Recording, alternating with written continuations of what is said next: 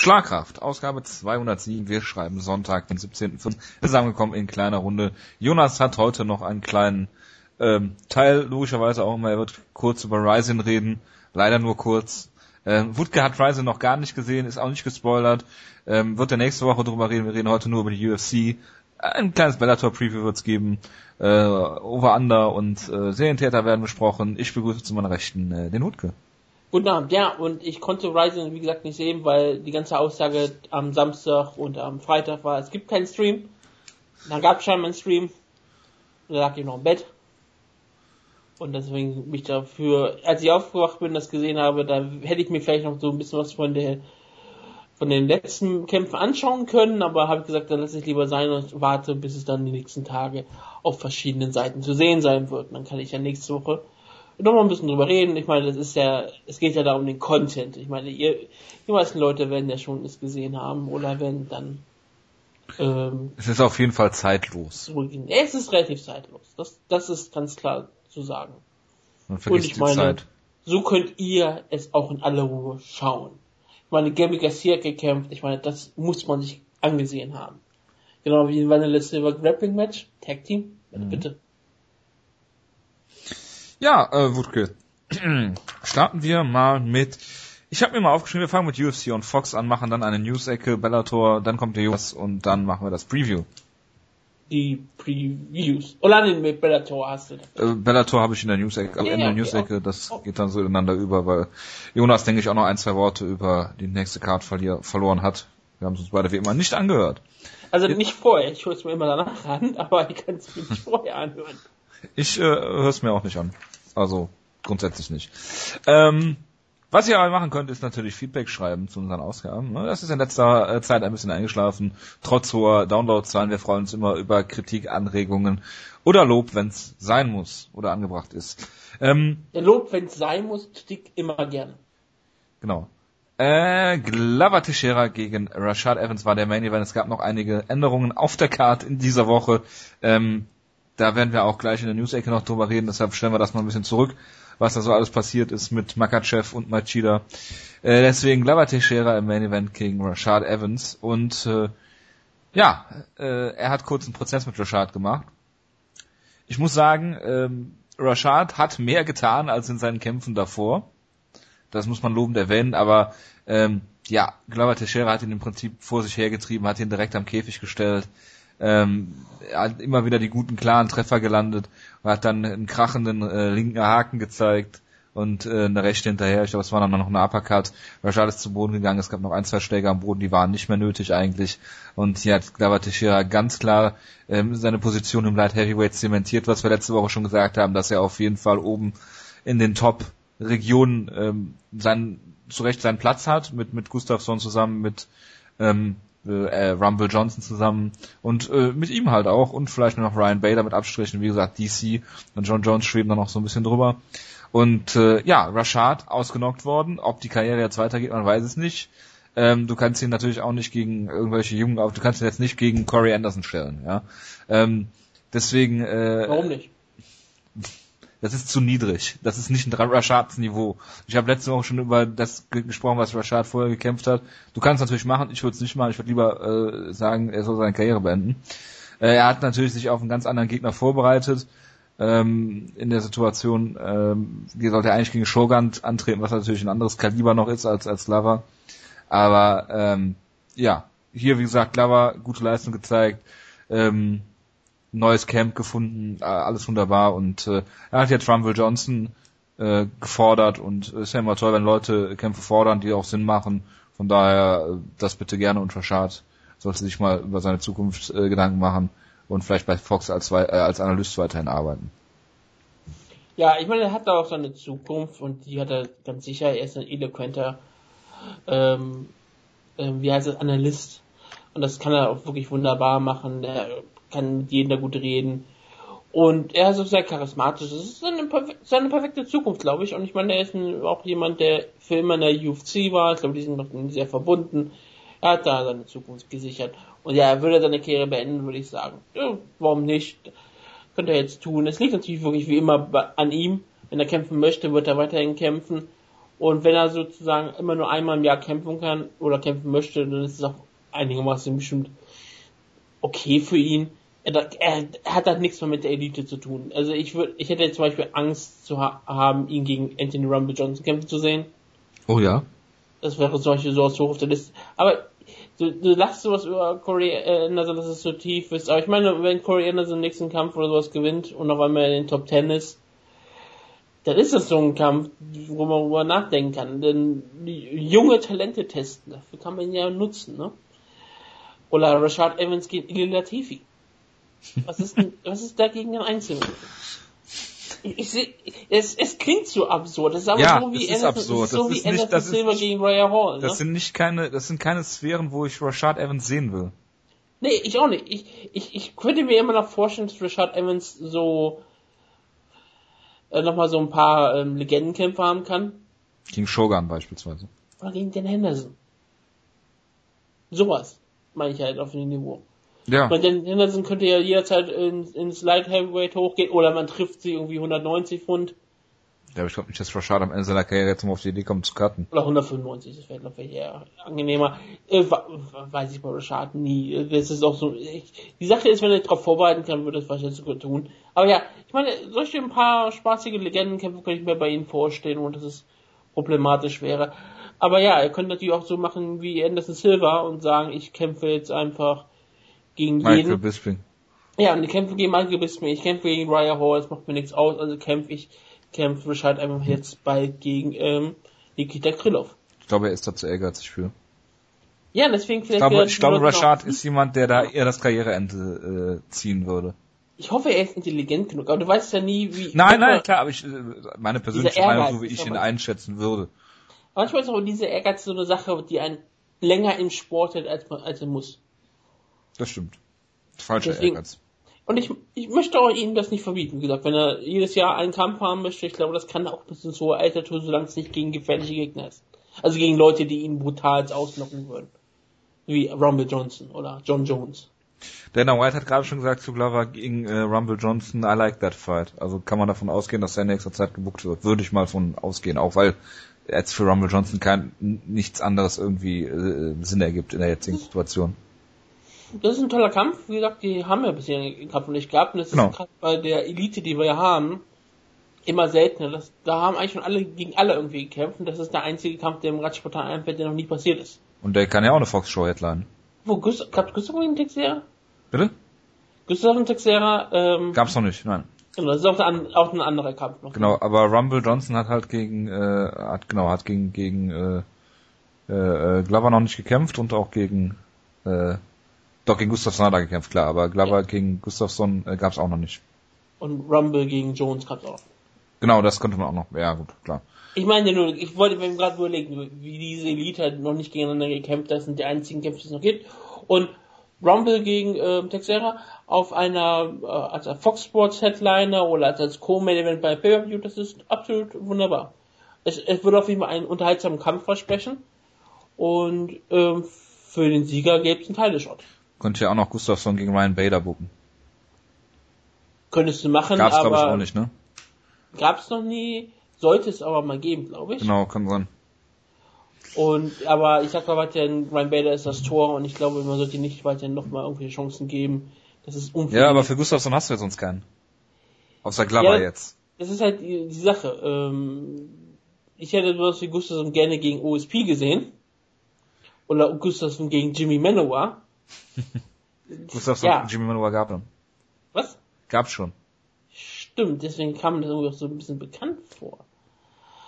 Aber das ist halt wirklich das Problem. Du, du hast halt diese, diese riesen Lücke im Light Heavyweight, ne? Ja, klar. Wo wir immer wieder drehen. Alles, was auf wenn du noch einmal so überlegst, okay, im Lightweight, wenn du einfach sagst, ich mache einfach mal den lustigen Spaß, du gehst in das Ranking bei den Lightweights, ne, und sagst, okay, äh, wir brauchen einen Kampf für, ähm, Tony Ferguson jetzt, ne? Du kannst sagen, okay, wir ihn gegen Khabib, wir ihn gegen Pettis, ne? Ja. alles logisch. Du kannst aber auch sagen, okay, äh, wenn es irgendwie mal nicht klappt, weil alle anderen Leute sind gebuckt, dann stellst du ihn halt gegen Aya Quinter. Oder stellst du ihn gegen Dustin Poirier. Und stellst, oder stellst du ihn gegen Bobby Green. Oder Michael Chaser. Und alles klingt nicht wirklich absurd. Was, weißt du, was ich meine? Ja, ja, klar, Das du kannst alles es- wie logische Kämpfe. Immer noch. Du kannst es bucken und selbst wenn Ferguson verliert, hast du den nächsten, der dann hochschießt. Richtig. Und wenn du es ein Light Heavyweight machst und ich sag nochmal Gustafsson, aktuell Nummer 3, und du sagst auf einmal, ja, stellen wir ihn halt gegen Patrick Cummins oder gegen Lil Latifi oder gegen Nikita Krylov. Das Little klingt Nog. alles falsch. Ja, Little Nog. Das klingt falsch. Little Knock Und- in irgendeinem Ranking klingt generell schon falsch. Ja, und aus den Siegern erwarte ich eigentlich nichts. Und das ist halt dieses riesige Light Heavyweight Problem, was wir haben. Es kommt nichts nach. Das Light Heavyweight Dilemma sozusagen. Es ist wirklich, es ist wirklich ein riesengroßes Dilemma, aber es kommt wirklich nichts Spannendes nach. Und wenn du irgendwo überlegst, bald ist John Jones weg, Danny Comey ist, ist relativ alt und verletzungsanfällig, dann hast du auf Glover Teixeira, der ja auch schon 36 ist. Ja, wer kommt nach? Das Ja. ist ja schon länger die, die Frage. Gustafsson ist noch relativ jung. Du hast äh, Rumble Johnson, glaube ich, 31. Nikita Krylov ist die Hoffnung. Ja, naja.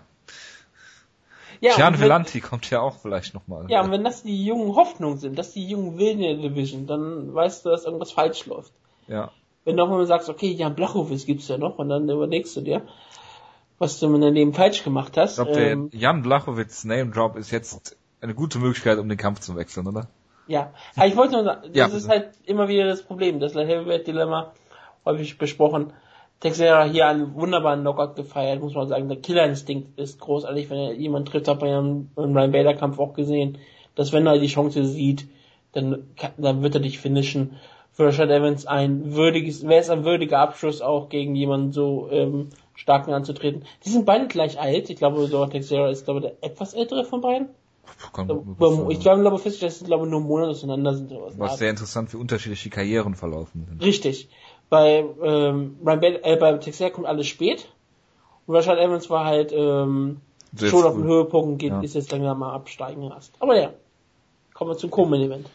Genau, und da bist du Frauenbeauftragter Rose Namajunas gegen Tisha Torres. Äh, da hast du natürlich den Vortritt. Ja, ich muss kurz was trinken, dann kann ich gerne was sagen.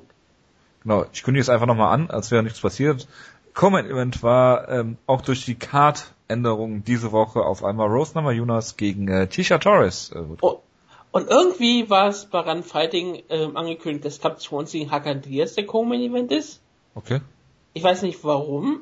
Bestimmt hat die UFC das auch so mal vermeldet. Also Ich glaube nicht, dass es Run, Run Fighting irgendwie aus den Fingern saugt. Die wohl irgendeine Pressemitteilung bekommen haben oder was auch immer.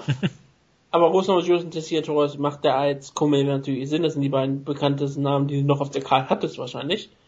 Ich, ich würde vielleicht sogar sagen, Rosner und Jürgen ist vielleicht auch bekannter als Khabib Nurmagomedov. Tessier Torres bin ich mir nicht sicher.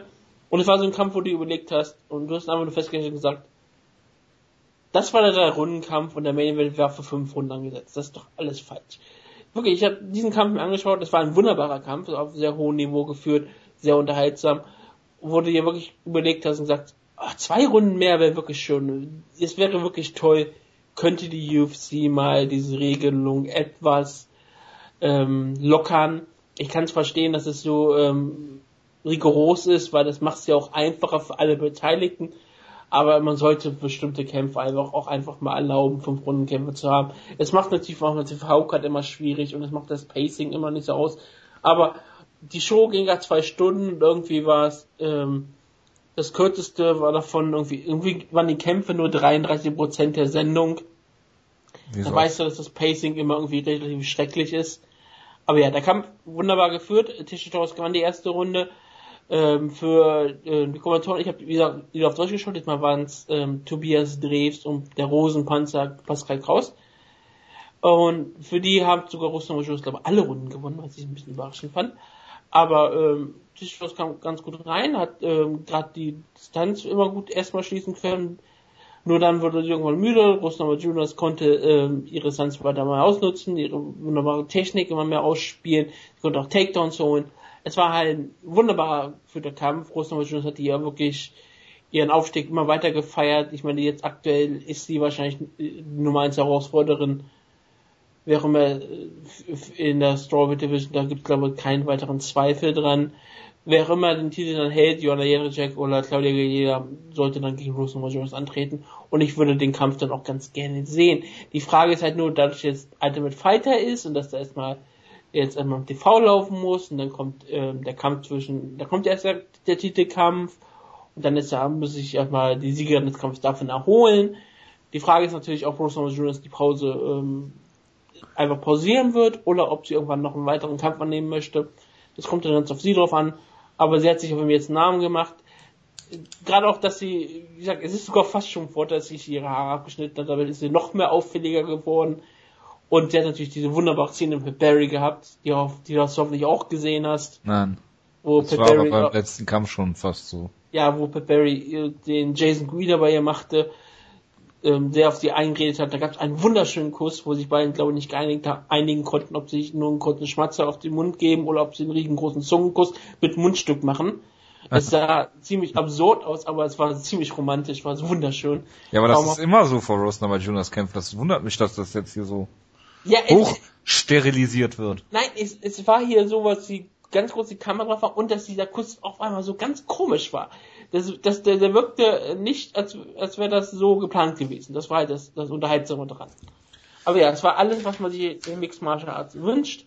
Ostern schön ist jetzt 5 und 2. Jetzt hat sie wenigstens mal wieder einen etwas besseren Rekord. Das, das, das klingt ja auch ein bisschen besser. Und ja, die Zukunft ist großartig. Für Cesar Rose war es die erste Niederlage, aber es war wahrscheinlich ihr bester UFC-Kampf. Auch, auch in der Niederlage war es wahrscheinlich ihr absolut bester UFC-Kampf bisher.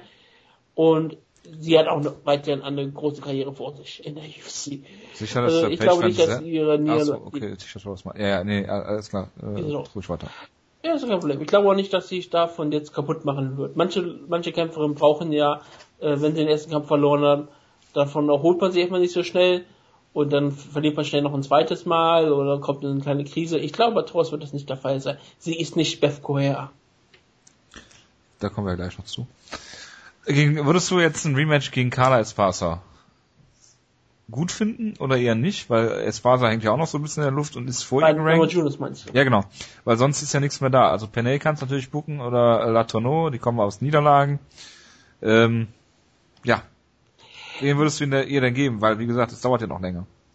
Ich würde ihr anraten, Pause zu machen und zu sagen, ähm, wenn die UFC mir den Teil davor vers- verspricht, dann würde ich den annehmen. Die haben noch ganz anderen Leuten Title Shots versprochen. Ich weiß, sie haben auch aktuell nichts gesagt dazu, aber ich würde mal vermuten, dass sie jetzt eigentlich da gerankt ist, dass sie den Teil schon relativ sicher hat. Bei ähm, Carla Esparza musst du sehen, dass sie nächste Woche kämpft gegen Joella Lima auf der Ja. Karte, die wir noch besprechen werden. Genau. Und falls Carla Esparza dort gewinnt und auch gut ausschaut, natürlich ist dann ähm, Rose Namajunas gegen Carla Esparza auch sogar ein Kampf, der eine Fox Sports One Card Headline kann. Ja, ich möchte zu dem Kampf eigentlich gar nicht so viel sagen, sondern einfach nur auf das eingehen, was du gesagt hast. Ähm, fünf Rundenkämpfe haben wir natürlich das nächste Dilemma. Du bist dann so in der Zwickmühle. A, kannst du den Kampf ähm, nicht länger machen, weil es kein Main-Event ist auf der Fox-Card, dafür reicht's nicht. Wenn du es auf eine kleine Card stellst, wie damals Page Van Zandt gegen Rose Namajunas, das war, glaube ich, eine Fight Pass-Show, Ja. wenn ich mich nicht irre, hm, Bei International Fight Week. kannst du, genau, kannst, da war es ja noch ein bisschen anders, weil du diese International Fight Week hattest, die dann auf den Event hin, hingeführt hat, auf den McGregor gegen Aldo Kampf. Ähm, äh, kannst du da immer noch so ein bisschen ähm, das Rampenlicht da halt, halt rausnehmen. Aber wenn du sie dann halt auf Fight Pass stellst, was jetzt viele zwar machen, aber dann ist immer die Gefahr, dass es dann so ein bisschen untergeht. Und das ist halt die Sache. Jetzt haben sie es ziemlich hoch auf eine Foxcard ähm, geschafft. Ich glaube, sie sollten ursprünglich mal der Opener sein, wenn ich mich nicht irre. Yep. Ähm, von daher, äh, du weißt natürlich nie, wie so ein Kampf sich dann entwickelt und nachher hast du einen fünf Runden Stinker. Äh, das kann natürlich auch mal passieren. Ich finde es halt schwierig zu sagen, du machst jetzt einen fünf Runden Kampf, du nicht. Und das ist halt immer ein bisschen willkürlich. Von daher, ähm, das, das Prinzip Main Events und, und Titelkämpfe finde ich eigentlich schon in Ordnung. Dann muss man halt in den sauren Apfel beißen und halt, okay, da ist ein großartiger Kampf halt nach drei Runden zu Ende. Ähm, Ich verstehe, ich verstehe absolut, was du sagst. Der, zweite Punkt ist, ähm, das Scoring ist ganz interessant. Wenn ich auf MMA Decisions gehe, haben die meisten Journalisten es äh, 29, 28 Namajunas. Ähm, die Judges waren sich äh, uneins, welche Runden sie äh, wie verteilen. Ähm, zwei von dreien haben Torres die erste Runde gegeben äh, und ein äh, Punktrichter hat äh, Torres die letzte Runde gegeben. Und wir haben auch relativ viele Journalisten, ähm, 2, 4, 6, 8, 9, das sind sogar mehr als Namajunas vorne hatten, hatten Tisha Torres 29, 28 vorne. Das wiederum finde habe ich jetzt so nicht gesehen. Ich auch nicht. Also ich habe Also-. Ich hätte jetzt ganz klar gesagt, erste Runde Torres, zweite, dritte Runde Namos Juniors. Genau, das war jetzt auch das, was ich, was ich gesehen hatte. Was ich noch ganz interessant fand, ist, dass Rose Namajunas nach der ersten Runde so aussah, als würde sie fast umfallen. äh, ziemlich schwer geatmet, aber ich finde auch immer dieses Coaching äh, von Trevor Whitman sehr, sehr hervorragend, der einer der unterschätztesten Coaches äh, so im MMA ist. Er hat natürlich auch nicht die, die äh, Top-Leute wie andere Camps das vielleicht haben, aber ähm, er macht das sehr ruhig, er gibt klare Anweisungen, es hört sich manchmal, hört manchmal so, sich so an, als würde er einfach nur mit jemandem über MMA reden, wenn er so coacht. Ähm, hat ja auch damals, ich glaube, Nate Marquardt aus dem Kampf genommen, was ich immer eine, eine sehr schöne Geste finde. Und ich glaube, da ist äh, Rose sehr gut aufgehoben in Denver bei Trevor Whitman. Ich meine, du, du, du weißt ja, dass, dass, er, dass er unbewertet ist, dann ist er der Coach von ähm, Justin Gaethje. Ja, ja, das, daran, daran äh, muss man das festmachen. Ja, aber wir reden gleich noch über Team Elevation. ähm, nächster Kampf. Äh, da fange ich noch, noch mal ähm, an. Habib Nurmagomedov gegen Daryl Horcher. Und ähm, abgesehen davon, dass ich ziemlich angepisst war von äh, Goldberg äh, bei dieser Card, weil ich meine, er ist ja schon immer sehr faktisch, ne? Und Joe Rogan hat zum Teil in Kämpfen mal relativ wenig gesagt. Ähm, aber der, furchtbar. Also Mike Goldberg at its best, der hat seine Zettel runtergerattert in einer Präzision, es war hervorragend. Hätte es den deutschen Kommentatoren eine Chance geben sollen. Bitte? Hätte es den deutschen Kommentatoren eine Chance geben sollen. Nein.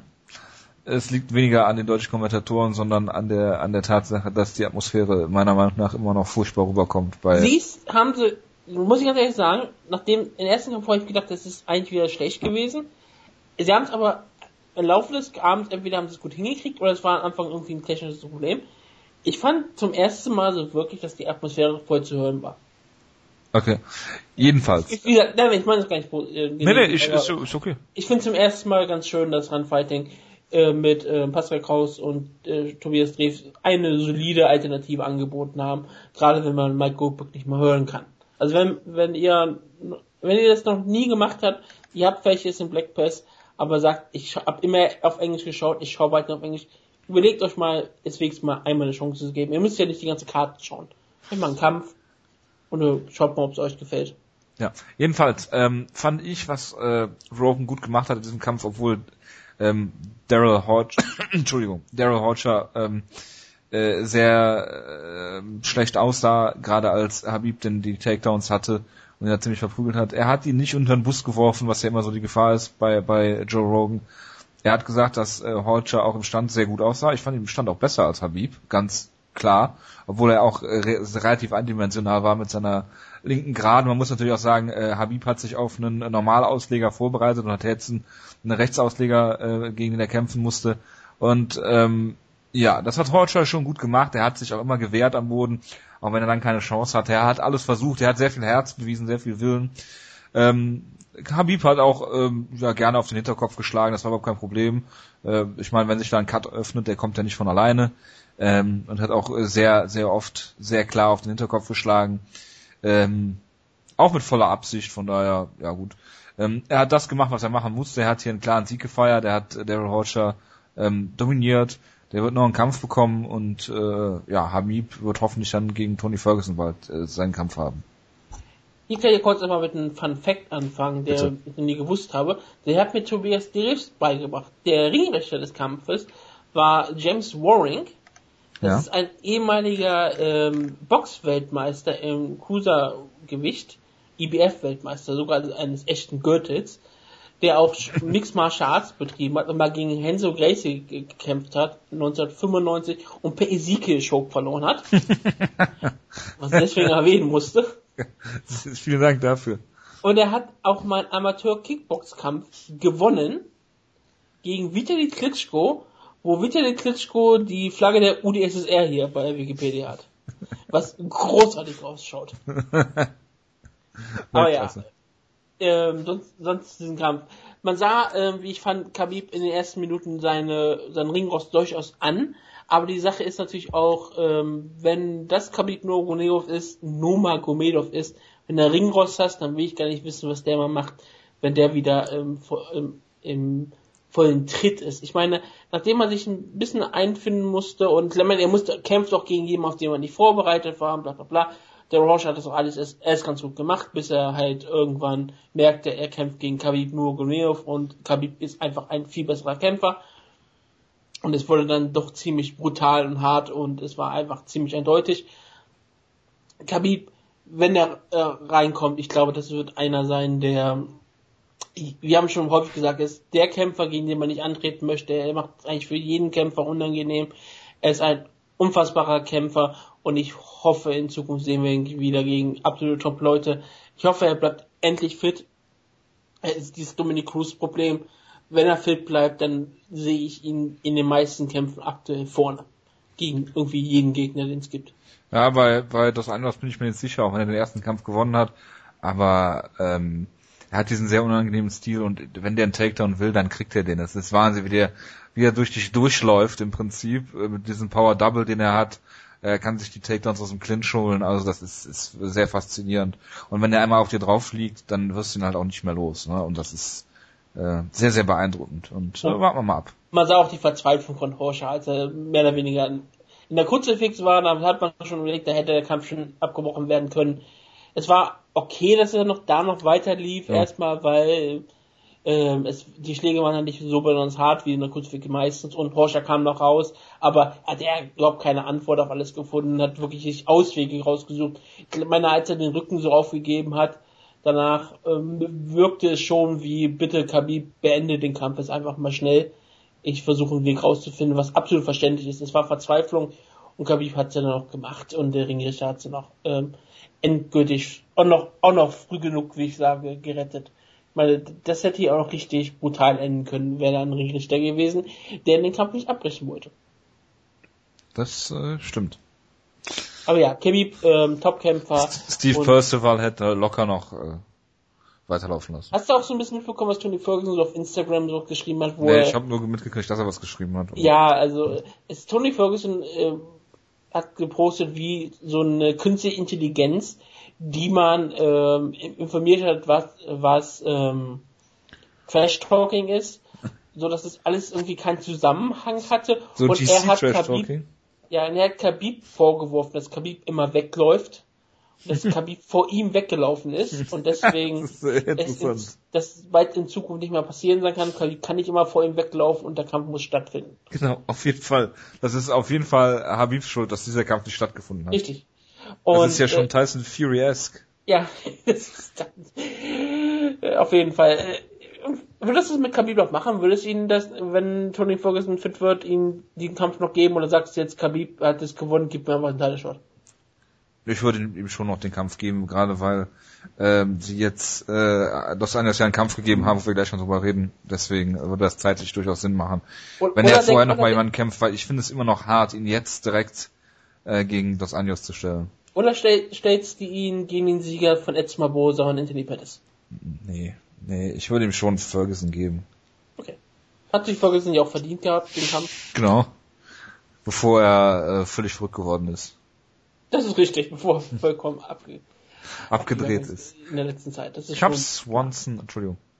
Wolltest du noch was sagen? Nein, ich wollte eigentlich nichts mehr sagen. Opener, Cup Swanson gegen Hakran Diaz und äh, ja, äh, ich fand äh, am Anfang hat Hakran Diaz hier einen guten Job gemacht, während Mike Goldberg und äh, äh, Joe Rogan die ganze Zeit darüber geredet haben, dass äh, Cup Swanson noch so hervorragendes Striking hat, wo ich mir denke, okay, er wird gerade erstens outstriked und zweitens hatte ähm, Cap Swanson noch nie, also noch nie technisch gutes Striking.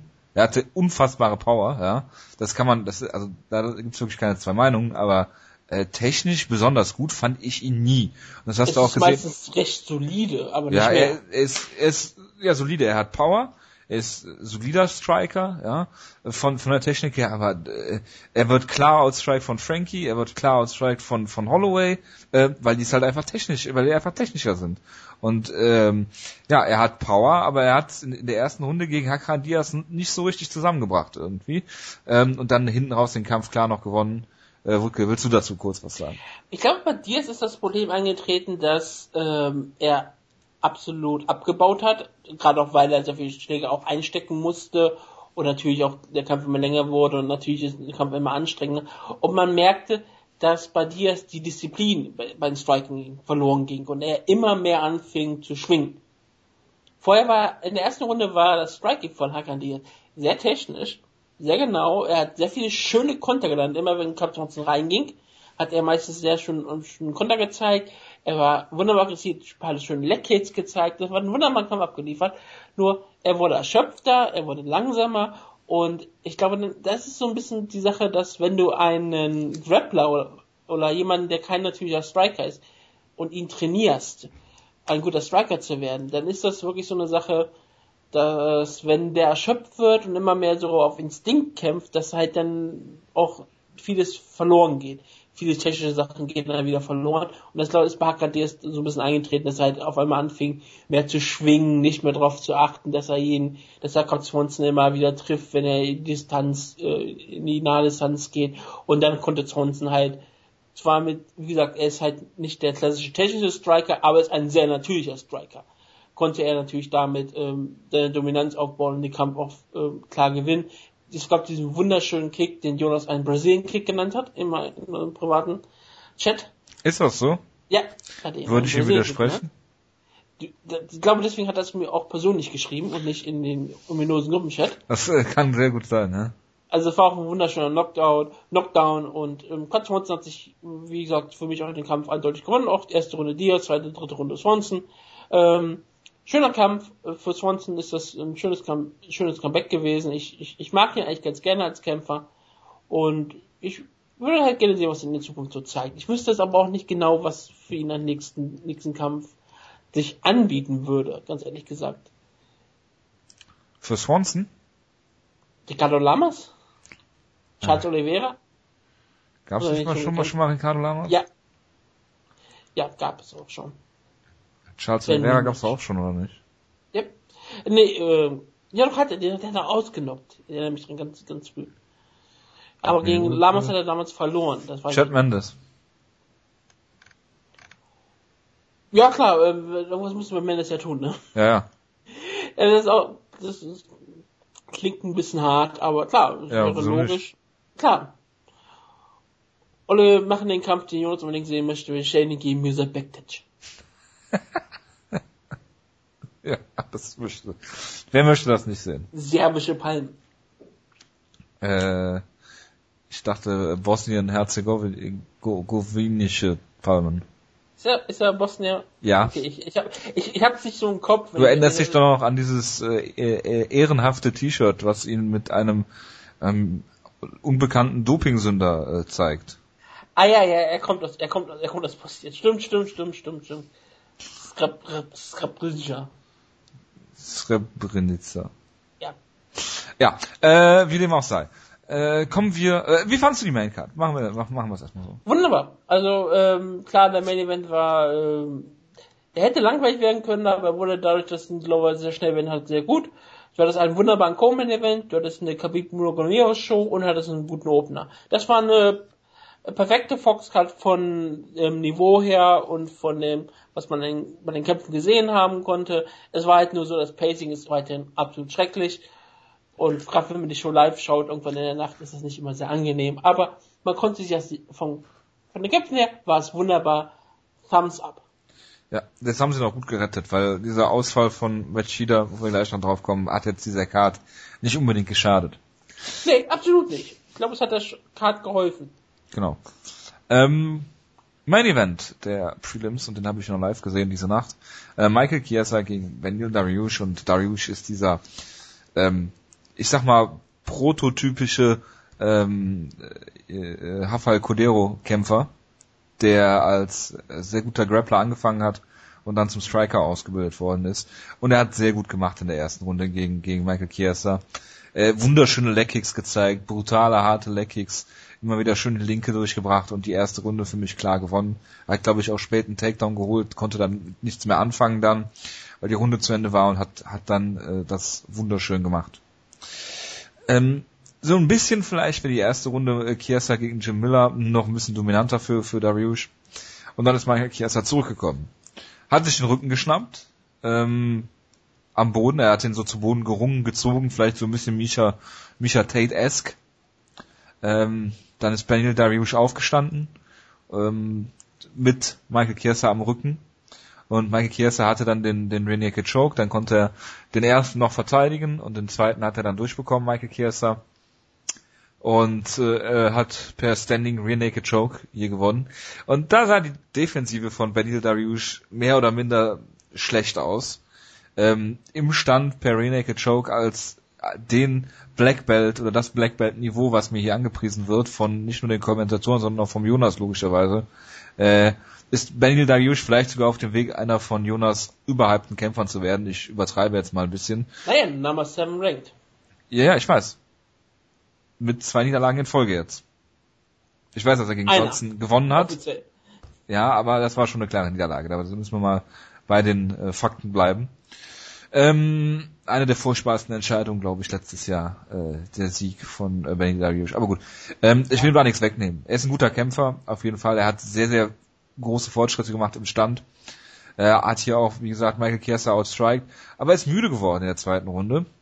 Ganz klar, ich weiß nicht, ob er sich da ein bisschen kaputt geschlagen hat in der ersten Runde, aber das darf dir nicht passieren als als äh, äh, so großartiger Black Belt wie Benil Dariush das ist, ähm, dass du hier per Rear Naked Choke und wir wissen ja, Rear Naked Choke ist die Submission, die du als am ehesten abwehren solltest, ähm, als ähm, Black Belt im äh, MMA. Und äh, ja, Kieser hat einen guten Rear Naked Choke, ohne Frage.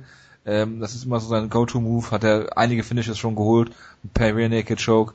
Und er war nicht mal unterm Kinn, ja, also er war so ums Gesicht. Äh, Joe Rogan hat dann gesagt, das ist natürlich, er hat einen sehr guten Squeeze, um diesen ähm, Choke dann hier äh, zu finishen. Von daher, äh, Michael Chiesa ist auf dem Weg nach oben, finde ich ganz, ganz toll, äh, in dieser Division voller Haie. Und Benil Dariush äh, muss jetzt sehen, dass er, dass er nochmal einen Sieg landet, weil für ihn, äh, ja, er fällt jetzt, wird, äh, läuft so ein bisschen Gefahr, durchgereicht zu werden. Das geht sehr schnell im Lightweight, wenn wir uns dann mal an so Leute wie Evan Dunham erinnern vor ein paar Jahren oder Melvin Giard, ähm, zunächst himmelhoch jauchzen, dann auf einmal zu Tode betrübt. Dann Es- ist aktuell wieder Nummer 14 gerankt. Wer? Dann ist aktuell wieder gerankt in der Live. Ja, ist, ich weiß, klar, aber er war ja mal, er hatte sieben Siege in Folge oder sowas, hatte Mhm. dann auch so eine komische Decision-Niederlage gegen, gegen Sean Sherk, glaube ich, und dann ging es immer wieder bergab. Äh, Dunham ist wieder auf dem Weg nach oben, ganz klar, natürlich, aber ähm, das ist vielleicht ein interessanter Kampf, Darius gegen Dunham jetzt. Aber ähm, ich war, wie gesagt, nur ein Beispiel dafür, dass jemand sehr schnell hochgerankt wurde im, im Lightweight und dann wieder gefallen ist. Weil die Gefahr besteht halt immer. Und ich war hier ein bisschen enttäuscht von Benny Darius. Gerade weil es in der ersten Runde auch gut gemacht hat. Ich hätte den Kampf gerne über die Volldistanz gesehen. Aber Chiesa, wie gesagt, äh, du musst ihn, du musst ihn in der ersten Runde K.O. schlagen, damit du, damit du dir ganz sicher sein kannst, dass du den Kampf hinten raus nicht doch vielleicht verlierst. Und ähm, das macht er, wie gesagt, sehr gut. Wenn er den Rücken hat, dann ist er nicht mehr abzuschütteln. Ähm, und ja, die Defensive von Darius sah hier ein bisschen anfängerhaft aus. Und äh, ja, hat er, wie gesagt, gut gemacht. Und ein toller Sieg für Michael Chiesa. Bei Dariush muss man einfach etwas feststellen. Er kann einfach nicht gegen Ultimate Fighter Finalisten gewinnen. Sein erste Niederlage war gegen Randy Nitschim, ein Finalist, und jetzt hat er gegen Michael Chaser äh, verloren. Der war ein Sieger von Ultimate Fighter, also auch ein Finalist. Johnson? Ich, Johnson war bei Ultimate Fighter, aber nicht im Finale. Doch. Der hat doch gewonnen, oder nicht? Ich glaube nicht, dass er Ultimate Fighter gewonnen hat. Michael Johnson hat Ultimate Fighter gewonnen, oder nicht? Bin mir ziemlich Oder er hat das Finale verloren. Er war auf jeden Fall im Finale. Äh, ich guck mal. bin mir ziemlich sicher, dass er es nicht getan hat. Jetzt hat er nicht das Finale gefunden. Äh, Moment. War es nicht so, dass er einer dieser Kämpfer war, die ähm, ich glaube, verloren. Äh, Er hat gegen Jonathan Brookins verloren im Finale, aber er stand im Finale, genau. Gegen Jonathan Brookins hat er verloren. Okay, aber du hast, äh, okay, dann habe ich deswegen Bookings irgendwann mal verloren gehabt. Aber du hast ja auch gesagt, dass er gegen Mike Johnson verloren hat. Hat er ja. Deswegen hat er dann vielleicht so zu sehen in der Niederlage. Es muss erstmal feststellen, ich würde jetzt einmal feststellen, liegt das an Ultimate Fighter oder, oder an den Kämpfern? Ich würde ihn jetzt gerne gegen Colt Smith sehen. oder ich, Jetzt, also, dass er gefeuert wird. ich, ja, mir holt Colt Smith deswegen zurück. Oder man So. gibt Norman Park nochmal Ich wollte, ich wollte gerade Norman Park sagen. Norman Park oder ähm, der Gegner, oh Gott, äh, wer war der andere Brite, der da im gegen war? Norman Park, dieser komische, dieser ganz hässlich tätowierte? Ja, ja, ähm, ähm, Freakshow, irgendwas, dieser, ähm, Colin Fletcher. Colin Fletcher, genau. Colin Fletcher. Das, das ist die Zukunft von Didi Mariusz.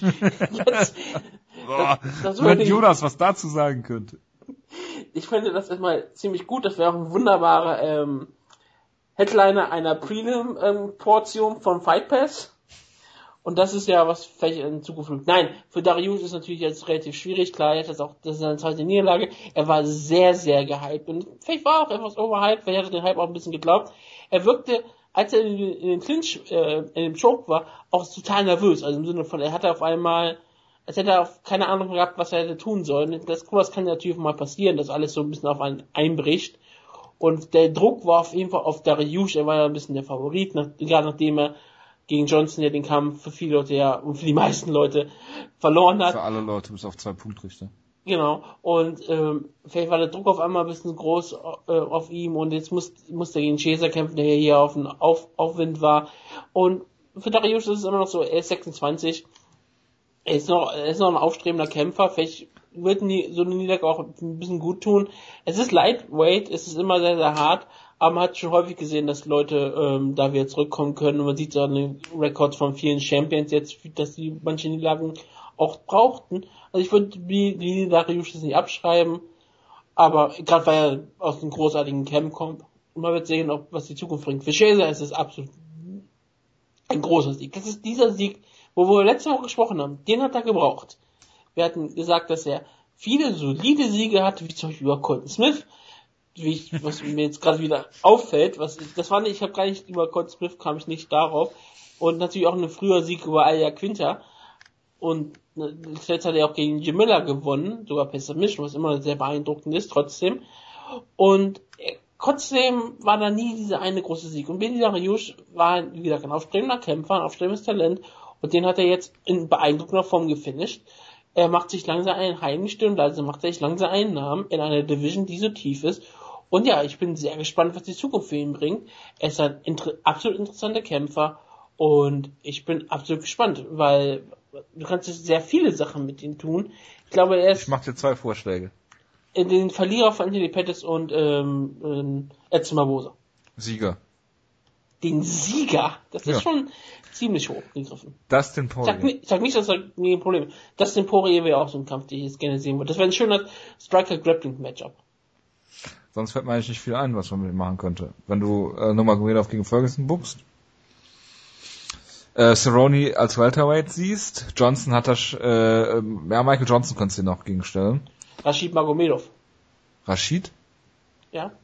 Wer ist denn Rashid Magomedov? Achso, der, ja, ja, gut, okay, klar, den kannst du noch, ja, gut. Aber das, das wäre natürlich wieder zu tief. Den Jonas würde den Kampf sofort fordern. Ja, Jonas. Allein, allein die Tatsache, dass Jonas den Kampf fordern würde, spricht schon dagegen, dass man ihn bucken sollte. Bobby Green. Wo wir gerade bei Jonas kämpfen sind. Das, das sind so Kämpfe, das, das macht Chaser halt so interessant. Du könntest ihm weiterhin solche ähm, Kämpfer an, anbieten, die so, so zwischen neun und knapp unranked sind, oder du kannst ihn jetzt gegen die Haie stellen. Gegen die ganz, ganz schweren Haie. Ich würde mal gegen die Haie stellen. Was? Ich würde ihn eher gegen die Haie stellen. Ja, ich würde noch gerne gegen weißen Hai kämpfen sehen. Könnte ihn auch rausschocken. Gut, ähm, Wutke, jetzt ist wieder deine, äh, dein, äh, äh, deine große Stunde gekommen. Ich kann mich leider nicht mehr ganz, ich habe den Kampf komplett gesehen, aber es war sehr spät. Mir auch. Äh, Raquel Pennington gegen äh, Batch Correa und Batch Correa hat jetzt äh, die nächste Niederlage einstecken müssen. Also ist jetzt äh, war sie am Höhepunkt ihrer Karriere mit dem Ronda Rousey Kampf und äh, gehört jetzt nur noch bergab gehen für sie, weil da die Siege, die sie vorher hatte, äh, unter uns, äh, naja. Unter uns Pastorenschwestern, die sind man, nicht besonders gut, ne? Genau. Pastorenschwester Holly Holm. Das macht dann, ähm, den würde ich jetzt gerne sehen. Beth Coher gegen Holly Holm, den Kampf. Ja? klar. Ja, auf jeden Fall. Das wäre ziemlich gut. Ist Pastorentochter, ne?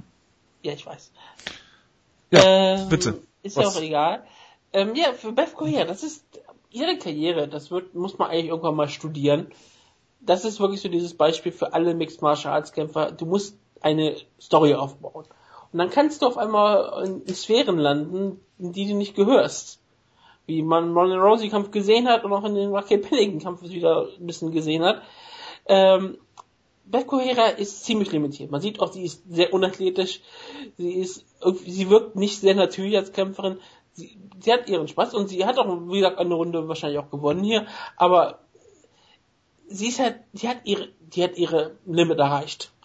Aber sie hat das Größte erreichen können, was sie erreichen konnte. Sie hat einen Title Shot bekommen in ihren Heimatler gegen Ronda Rousey. Also bitte, was willst du eigentlich mehr in deiner Karriere erreichen können? In einer Division, wo du niemals Champion werden kannst. Also du hast es wenigstens schon mal einen Titel geschafft. Du hast mehr geschafft als Michael Bisping.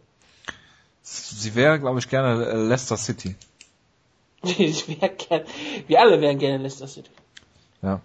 Wir alle möchten gerne betrügen und dafür geliebt werden. Ich glaube, sie ist, wo ist jetzt gerankt auf 8, dann wird sie noch ein bisschen fallen. Ja, So um die ähm, 10 würde ich sie vielleicht sehen. Und Wahrscheinlich Raquel- sogar noch tiefer aktuell. Ja. Aber ähm, wir haben ja auch letzte Woche darüber gesprochen, dass Raquel Pennington sich in der UFC ganz schön gemacht hat. Also sie hat eine ganz schöne Journeyman-Karriere gehabt. Sie hat auch eine Liga gegen Jessica fucking Rakosi, was man ihr mal wieder hoch anrechnen muss, dass sie dagegen wirklich verloren hat. Aber seitdem in der UFC hat sie zwar zwei Niederlagen gegen Andrasch und Holly Holm, aber beide waren eine Split Decision. Gut, das war hier auch eine Split Decision, aber Olle Holm hat danach bewiesen, wie gut sie ist und man musste sich immer Fragen stellen, ist eigentlich Pennington besser als, als wir denken oder war es halt irgendwie, oder war es zum Beispiel Holly Holm einfach schlechter in den Kampf und Oder beides. Pen- ja, oder beides, klar, es kommt manchmal auch viele zusammen. Die Andrasch-Niederlage hat sie wettgemacht mit ihrem wunderbaren Bulldog-Choke. Und jetzt hat sie ähm, Beth Correa besiegt. Und plötzlich hat sie eine wunder wunderbare kleine Serie gestartet gegen zwei Brasilianerinnen. Kann, das wird die Zukunft zeigen, ob sie eine Kopfkämpferin sein kann. Denn ihr Striking ist wunderbar. Sie hat eigentlich immer unterhaltsamen Kämpfer. Es wurde hier teilweise ein wunderschöner Brawl. Es war kein hochwertiger Kampf, aber es war ein unterhaltsamer Kampf und das ist was zählt. Und Pennington ist, glaube ich, dahingehend auch ziemlich gut, dass sie vielleicht nicht immer halt den klassischen guten Kampf abliefert, aber einen klassisch unterhaltsamen Kampf liefert sie eigentlich immer. Und so eine Scrappy-Kämpferin, die du gegen jede Kämpferin in der Division stellen kannst und die wahrscheinlich daraus einen wunderschönen Hundekampf macht, finde ich immer sehr unterhaltsam. Also, ähm, ich weiß gar nicht, gegen wen ich sie jetzt gerne stehen würde. Ich glaube, Valentina, Shevchenko würde sich sehr gut anbieten, wie ich finde. Konnte man machen. Kommt aber aus einer Niederlage, ne? Also das, äh, Das ist egal. Das spielt, das spielt da für mich, glaube ich, keine große Rolle. Ich weiß, hat Sarah McMahon einen Kampf? Ähm, Ja, gegen Jessica Al, ja. Gegen Ja. Jessica Al sollte kämpfen. Und Liz Camouche könnte man sich gut vorstellen, dass Liz Camouche ist die einzige, die noch da ist, glaube ich. Sonst ist alles gebucht, bis auf Ronda Rousey halt. Aber und- Liz. Camouche ist, glaube ich, auch sehr unterhaltsam. Jermaine Rendami gibt's ja auch noch. Oh Gott. Ja, aber die muss auch immer wieder äh, antreten. Also gegen sowas würde ich jetzt gerne sehen und schauen, ob sie noch etwas weiter hochklettern kann. Also ja, so, unter, so, so, solider- solider Kampf. Macht man nichts falsch, wenn man ihn schaut. Genau. Äh, den nächsten Kampf, da hast du nur das Finish gesehen und du bist jemand, äh, haben wir im Vorlauf schon kurz drüber gesprochen, ähm, Santiago Ponzinibbio äh, hat Court McKee besiegt. Du bist, ähm, ich würde fast sagen Fan von Santiago Ponzinibbio. Ich bin auf den Hype-Train. Nein, es gibt ja keinen Ach, du echten Hype-Train. bist auf dem Bandwagon von Ich bin auf dem Santiago. Bandwagon von Nebo. Nein, ähm, er ist halt einfach ein solider Journeyman-Kämpfer in der Welterweight Division. Eine Division, die auch ziemlich tief ist. Er wird wahrscheinlich, sein höchste aller seiner Gefühle wird wahrscheinlich sein, dass er vielleicht mal schaffen könnte, gerankt zu werden. Oder nicht, aber er ist halt jemand, den kannst du wunderbar auf eine Karte stellen und er wird dir einen guten Kampf abliefern. Gegen bessere Kämpfer hat er bisher immer verloren. Das sind zum Beispiel Lawrence Larkin und Rainer Flair. Aber gegen alles, was nicht auf diesem ähm, gerankten Niveau ist, gewinnt er und gewinnt er meistens noch ziemlich eindeutig. Und ich meine, solche Kämpfer brauchst du. Solche Kämpfer braucht das Land. Solche wirklich unterhaltsamen UFC-Journeymen. Nicht echte Journeymen, aber halt für die UFC, die halt unter Vertrag hast, die dir immer einen guten Kampf abliefern. Dafür ähm, ist Ponce Niveau einfach zu gebrauchen. Genau. Und ich finde, deswegen, äh, solche, solche Kämpfer werden meistens ähm, immer vergessen in vielen in der Hinsicht. Das finde ich immer schön, dass wenn man sie manchmal so ein bisschen rausstellen kann. Genau. Letzter Kampf der Fox Prelims war dann Michael Graves gegen Randy Brown. Ich glaube, das ist nicht weiter erwähnenswert. Wo wir natürlich sprechen müssen, ist John Dodson gegen Manny Gamurian, der ähm, Serientäterkampf, Serientäterkampf, genau. Ich weiß nicht, ob jemand überhaupt auf Manny Gamurian getippt hat. Ich schaue gerade mal nach. Ich, ähm, ich sehe gerade schon erstmal keinen, der auf Gaming Die Antwort ist nein. Ja. Also, ähm, guter Kampf diesmal. Äh, kein Außenseiter-Sieg und John Dodson hat das hier wunderbar gemacht. Er ist einfach durch Manny Gamurian durchgerannt. Es gab 100.000 Schläge. Irgendwer hat auf Twitter geschrieben, hat Manny Gamurian gerade im Trailer gesagt, dass er schneller ist als John Dodson. Ähm, ja, dass er es nicht ist, hat äh, John Dodson dann äh, gezeigt. Er geht schneller K.O. Eine wunderbare Leistung von John Dodson und äh, ja, mit ihm ist zu rechnen. Bitte? Vielleicht meinte er im Bett. Vielleicht. Aber äh, John Dodson hier wunderbar gemacht. Was zu erwarten war. Wunderbarer Sieg. Ja, war auf jeden Fall zu erwarten und wir haben ja häufig darüber gesprochen, dass Dodson ja auch die Bantamweight-Staffel gewonnen hat und dass er, das haben wir auch klar gesprochen, einen Sieg über äh, TJ Dillashaw und er hat halt nicht die äh, eigentlich den, den Körper dafür, aber zum Beispiel im Vergleich zu ähm, jetzt Manny Gabirian war die Reichweite ja eigentlich identisch und man sah ja auch, die Geschwindigkeit ist noch ein bisschen an, noch ein bisschen anders und er hat noch diese Kraft. Diese Mischung kann es auch im Bantamweight weiterhin zu was ganz schön toll. Und es gibt da viele frische, frische Kämpfe. Ich denke, ja. sie werden ihn direkt hochranken, äh, was er auch verdient hat. Und dann hast du da Leute wie, stell auch gegen Jermaine Sterling. Das ist ein wunderbarer Kampf. Absolut, klar, logisch. Was, äh, Asuncao, der sollte gegen TJ Dillashaw kämpfen, ist jetzt doch nichts draus geworden. Kannst auch äh, äh, gegeneinander stellen. Michael McDonald ist noch da, Thomas Almeida, ähm, selbst gegen Misogaki, stellen gegen Misogaki, stellen gegen Johnny, Johnny Eduardo, was weiß ich. Also es gibt 100.000 Kämpfe, die du, die du ihn stellen kannst. Das ist wunderbar. Machst, oder das machst du eher gegen der ähm, vorherigen Flyweights, machst gegen John Lineker. Kannst du auch machen, klar. Du kannst viel machen. Cody Garbrandt. Underweight ist eine tolle Division eigentlich. Ja, auf jeden Fall. Merke ich immer wieder. Das äh, stimmt. Gut, ähm, dann haben wir noch äh, Cesar Ferreira gegen äh, unser Team Schlagkraft-Maskottchen Uluwale Bang Bose hat leider verloren. Oliver äh, Team Schlagkraft ist. Genau. Äh, und äh, der Opener, ähm, äh, Eliseu Zaleski dos Santos gegen Omari Akmedov, hier ist interessant. Das ist der Fall of the Night gewesen. Freut mich für die beiden. Ich habe den Kampf nicht gesehen. Scheint ja interessant gewesen zu sein. Und gerade der erste Kampf auf so einer Card kriegt sehr, sehr selten ähm, einen Fight of the Night Bonus. Von daher sei ihnen gegönnt. Ich war nur überrascht, dass Akmedov verloren hat, aber sonst. Das stimmt. Ist das nicht einer von Jonas Halbkämpfern? Natürlich, er ist aus Dagestan. Ja. Ist er das? Er hat ja. nur gegen Sergio Maraj zuletzt verloren, ist aber er. sonst ist es so ein Kämpfer, den Jonas gerne mal gehypt hat, ja. Gut. Und das war's zu Fox. Wutke, News-Ecke. Ja, gerne, News-Ecke. Ähm, ich kann mal kurz, kann ich kurz anfangen? Ja, klar. Einmal kurz Geburtstage. Ja, bitte. Äh, Sex Sia Junior hatte Geburtstag gehabt, heute Sia Bahadur Salah. Martin Kempman und Tyron Woodley, der in den News bestimmt auch bald ja. besprochen wird. Ähm, wir haben auch noch ein paar ähm, Geburtstage ähm, rückwirkend. Es gab also wenigstens immer den von gestern. Gestern hatten sehr viele Leute Geburtstag. Zum Beispiel Nate Diaz, ein bekannter Mann, den man vielleicht, von dem man schon mal gehört hat. Mhm. Er hat am selben Tag Geburtstag wie Phil Baroni. Ich finde, das passt ganz gut zusammen. Der jetzt MSG-Headline wird, ne? Ja, klar, ich hoffe, das ist sehr stark. Und wer auch dabei MSG äh, mitmachen wird, ist ja Gina Carano, sie hat auch am selben Tag Geburtstag gehabt. Das ist ihre Conviction. Und jemand hat morgen Geburtstag, das werden ja viele Leute erst morgen hören, deswegen ist das auch wie ein selben Tag Geburtstag. Jemand wird erst 31 Jahre jung und das ist Ramo Tere Sojo. 31? Yep, der wird 31. wird 31. Ach du Scheiße. Er hat noch eine lange glorreiche Karriere im Light Heavyweight vor sich. Ja, und er kämpft jetzt bald bei Venator 3 gegen Matt Hamill. Ich dachte gegen, ach geil. Ich dachte gegen Ryan Jimmo mit Halbpunkten. Nein, nein, bei Venator ist er ähm, einer der Headliner. Der Headliner ist ja Palaharis gegen Emil Meek und der Co-Main ist Luke Barnett gegen Jason Miller und drunter ist halt Matt Hamill gegen Ramon Tirisuocho. Hervorragend. Und da gibt's noch mehr, diese Karte ist immer ziemlich am Dorf, wenn du die anschaust.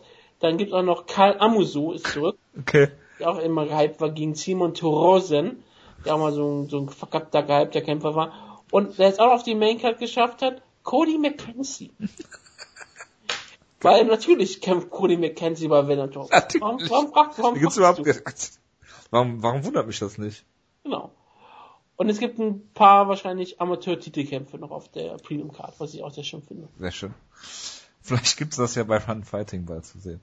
Ähm, ich Egal wäre es, wenn sie das zeigen würden. das wäre großartig. Ähm, ich habe noch einen, äh, einen Nachtrag zum Over-Under-Spiel. Finishes Main Card. Äh, 2,5 war das Over-Under. Es ist Under geworden. Obwohl jetzt äh, Hendo äh, rausgeflogen ist gegen Machida. Ich würde sagen, wir lassen es trotzdem drin.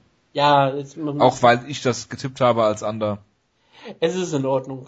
Ich glaube, wenn sich jemand wirklich groß darüber beschwert und ein gutes Argument macht, dann okay. Aber ich glaube nicht, dass... dass Wir kriegen ja eh kein Feedback. Ist richtig. Die schmollen alle im stillen Kämmerlein, unsere Hörer. Aber gut. Machen wir mal ähm, die News-Ecke und wir müssen mit einer äh, schlechten Nachricht anfangen. Es ist ein MMA-Kämpfer gestorben nach dem Kampf in Irland. Joao Carvalho, Portugiese, hat gegen einen, äh, äh, einen Teamkollegen von äh, Conor McGregor gekämpft in Irland. Ich glaube, es sind alles Teamkollegen von Conor McGregor in Irland. Das war äh, der Hauptpunkt der Story, dass er ein Teamkollege von Conor McGregor war. Ja. Ähm, ja, ich kann nicht beurteilen, inwiefern ähm, das jetzt ein Maßstab ist für, für irgendwas. Ich weiß nicht, inwiefern die Kämpfer getestet werden. Ich weiß nicht, inwiefern es Vorschäden gab. Äh, bei ihm ist natürlich immer tragisch, äh, wirft kein gutes Licht auf den Sport und äh, ja, das ist natürlich das, woran sich jetzt auch so Bildzeitungen etc. hochziehen, weil da gibt's jetzt, gab es auch Artikel dazu und das ist, wie gesagt, abgesehen von der von der menschlichen Tragödie, ähm, natürlich sehr, sehr schlecht.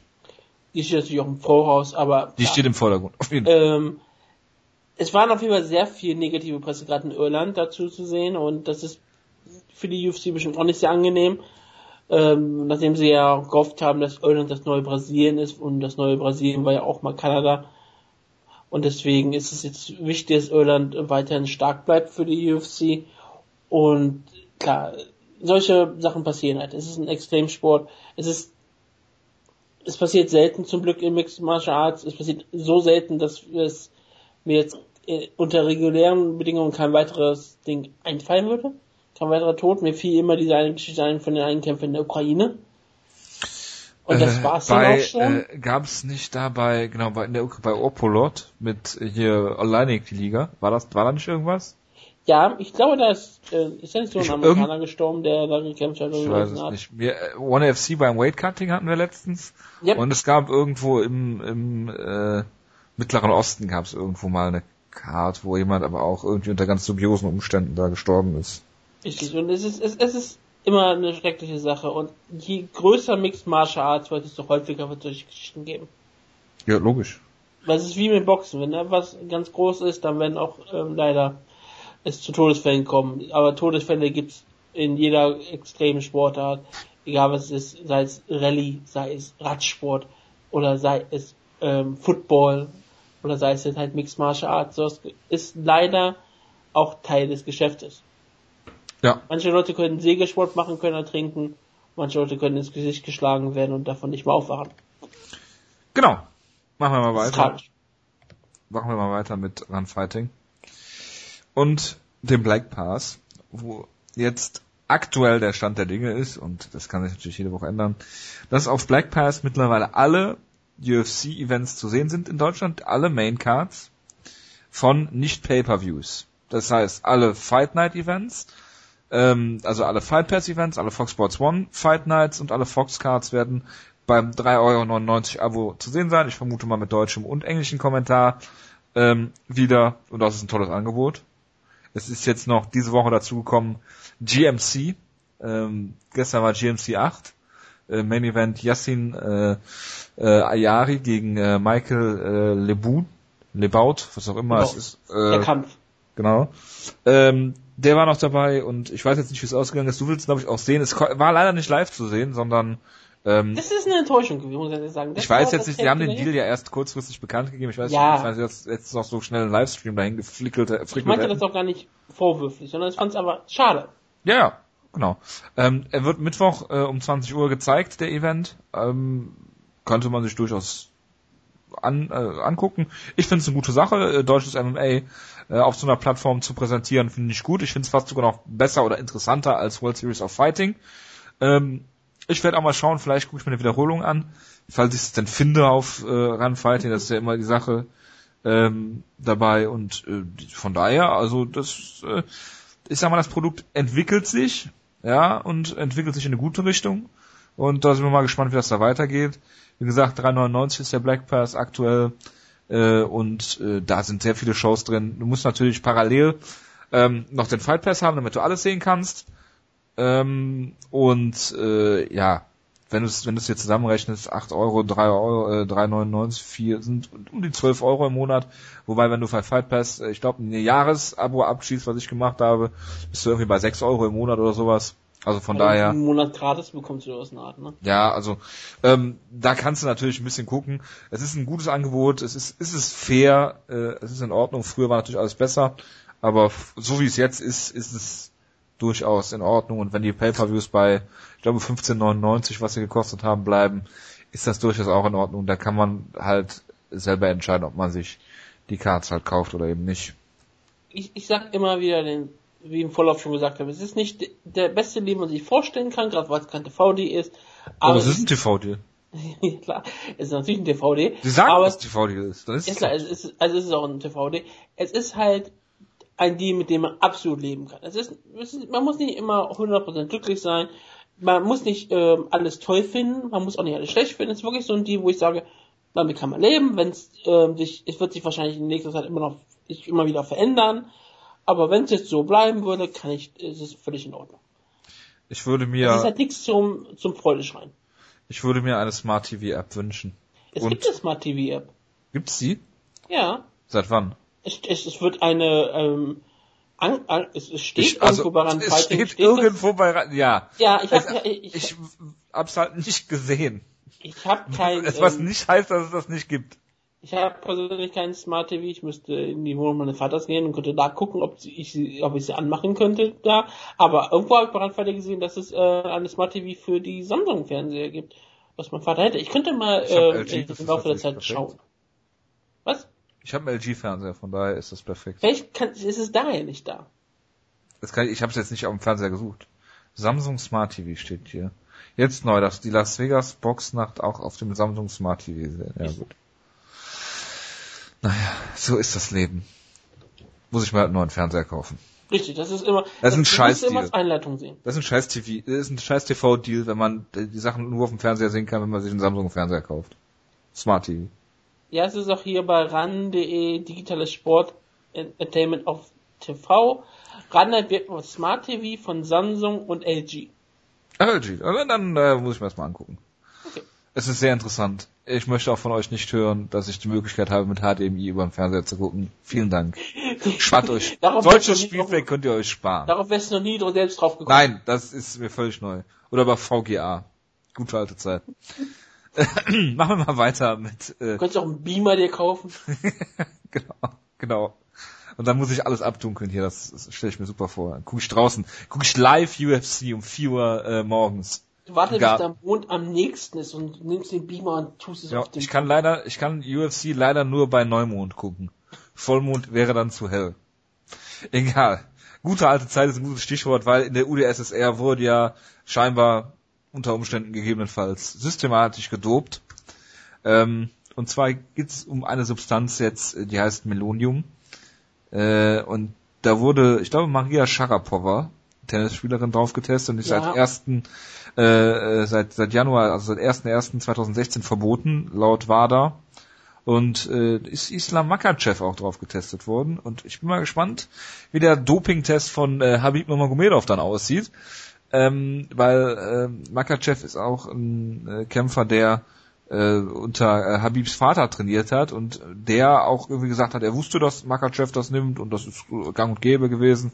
Von ja, daher. Das können Sie jetzt auch schön behaupten, denn das, das große Skandal ist ja eingetreten dadurch, dass man ähm, vorher dachte, man kann es nur einen Monat oder so später feststellen.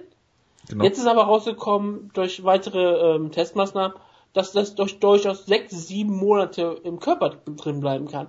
Heißt also, die Leute, wie auch Sharapova, könnten es genommen haben, als es noch legal war. Ja. Und das, und das ist jetzt, jetzt auf einmal die Sache, die ganzen Tests, ich glaube, es sind über 200 Camp, äh, über, über 200 Sportler durch den Test gefallen. Ja, die Frage ist halt, ist das ein quantitativer Test, dass du jetzt nachweisen kannst, so und so viel ist davon noch im Körper? Aber selbst wenn, weißt du ja nicht, wie hoch die Konzentration war, die sie zu sich genommen haben. Genau, und wann, und du kannst es jetzt nicht feststellen, weil die, man war sich bei der WADA 100% sicher, dass es sich nur feststellen lässt, wenn es in dem Monat passiert ist.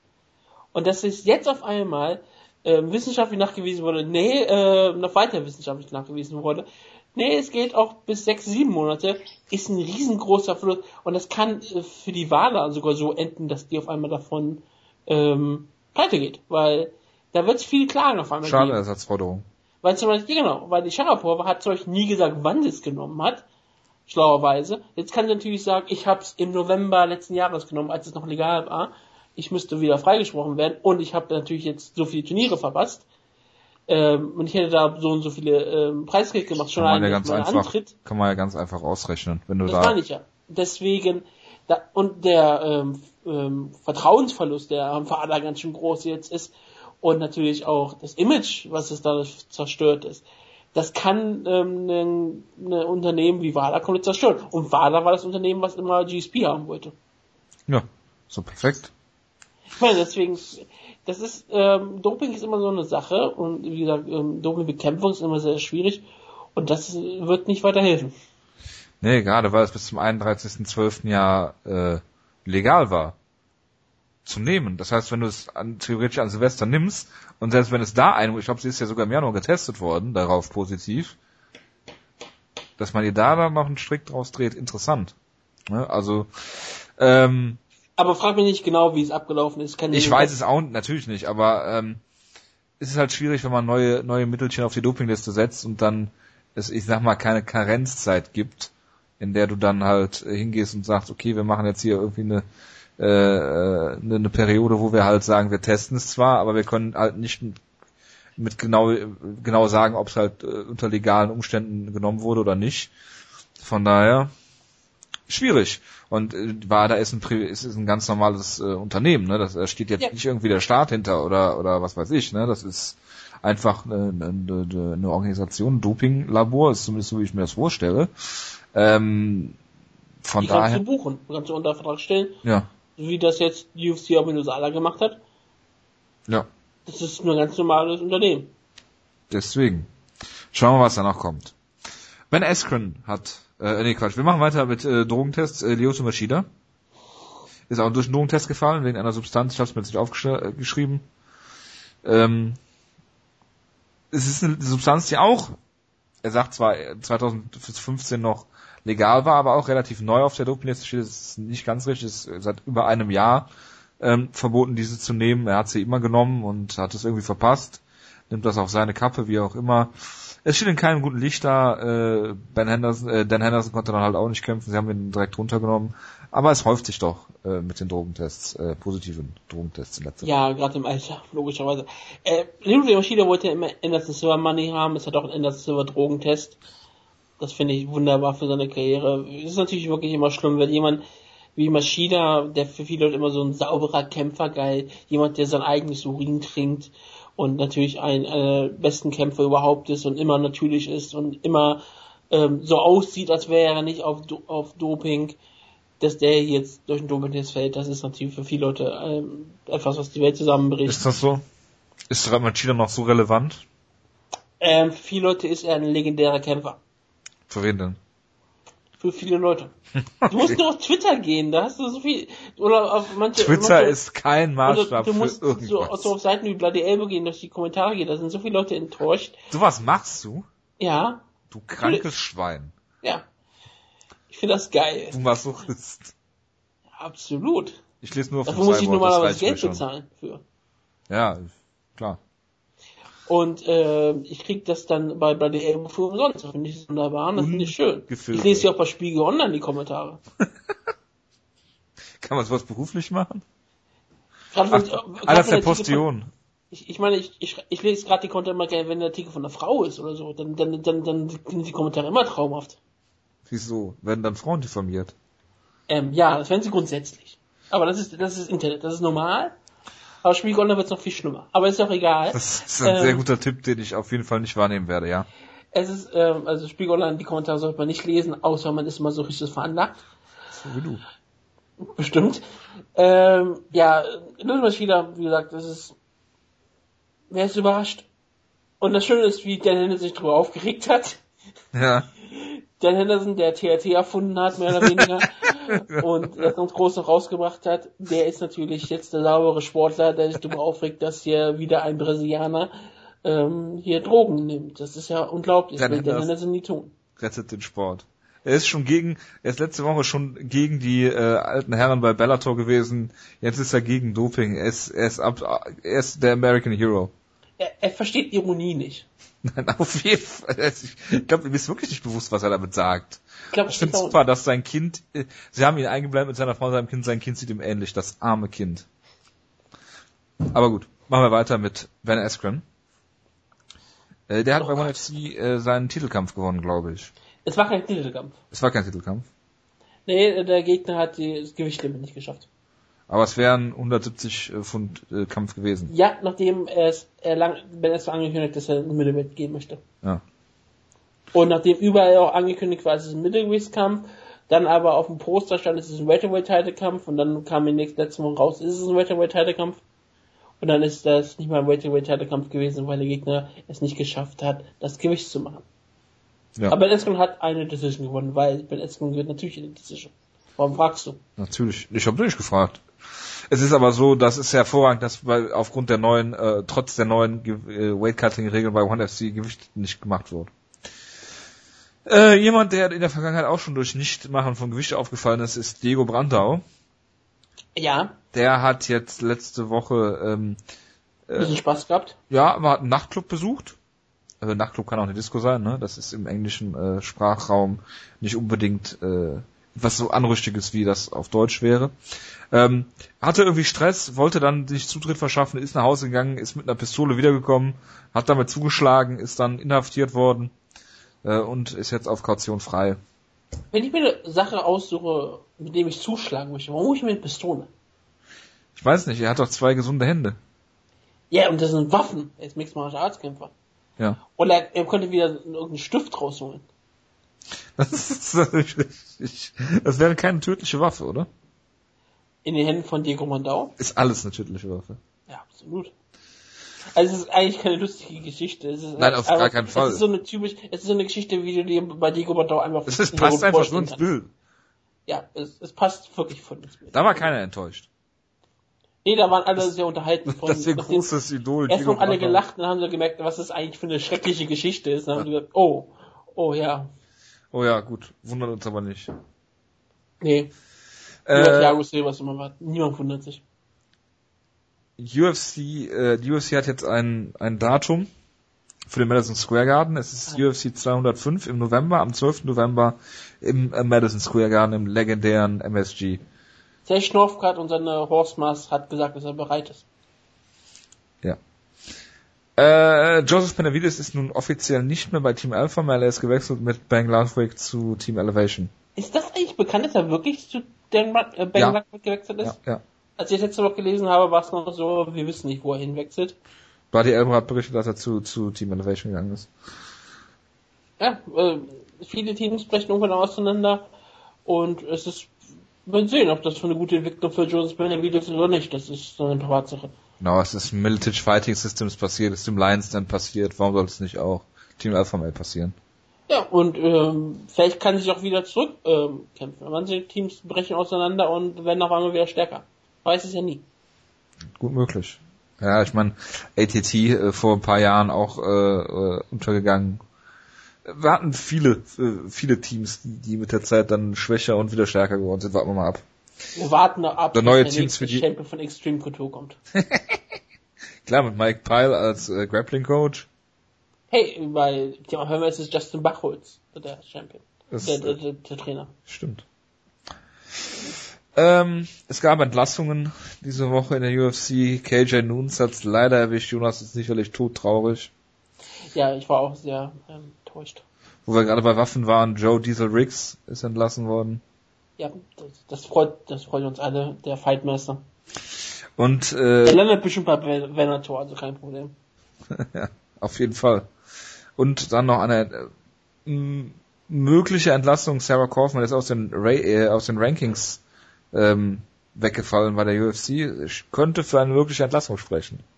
Ja, aber es ist noch nichts rausgekommen. Ne? Das Nee, nee, nee, nee. Weil, weil jetzt sind die ganzen Entlassungen ähm, bekannt geworden und da ist Sarah Kaufman noch nicht genannt worden. Also ich, sind aktuelle Verhandlungen und sie steht aktuell nicht besonders gut und deswegen hat man sie schon mal rausgenommen.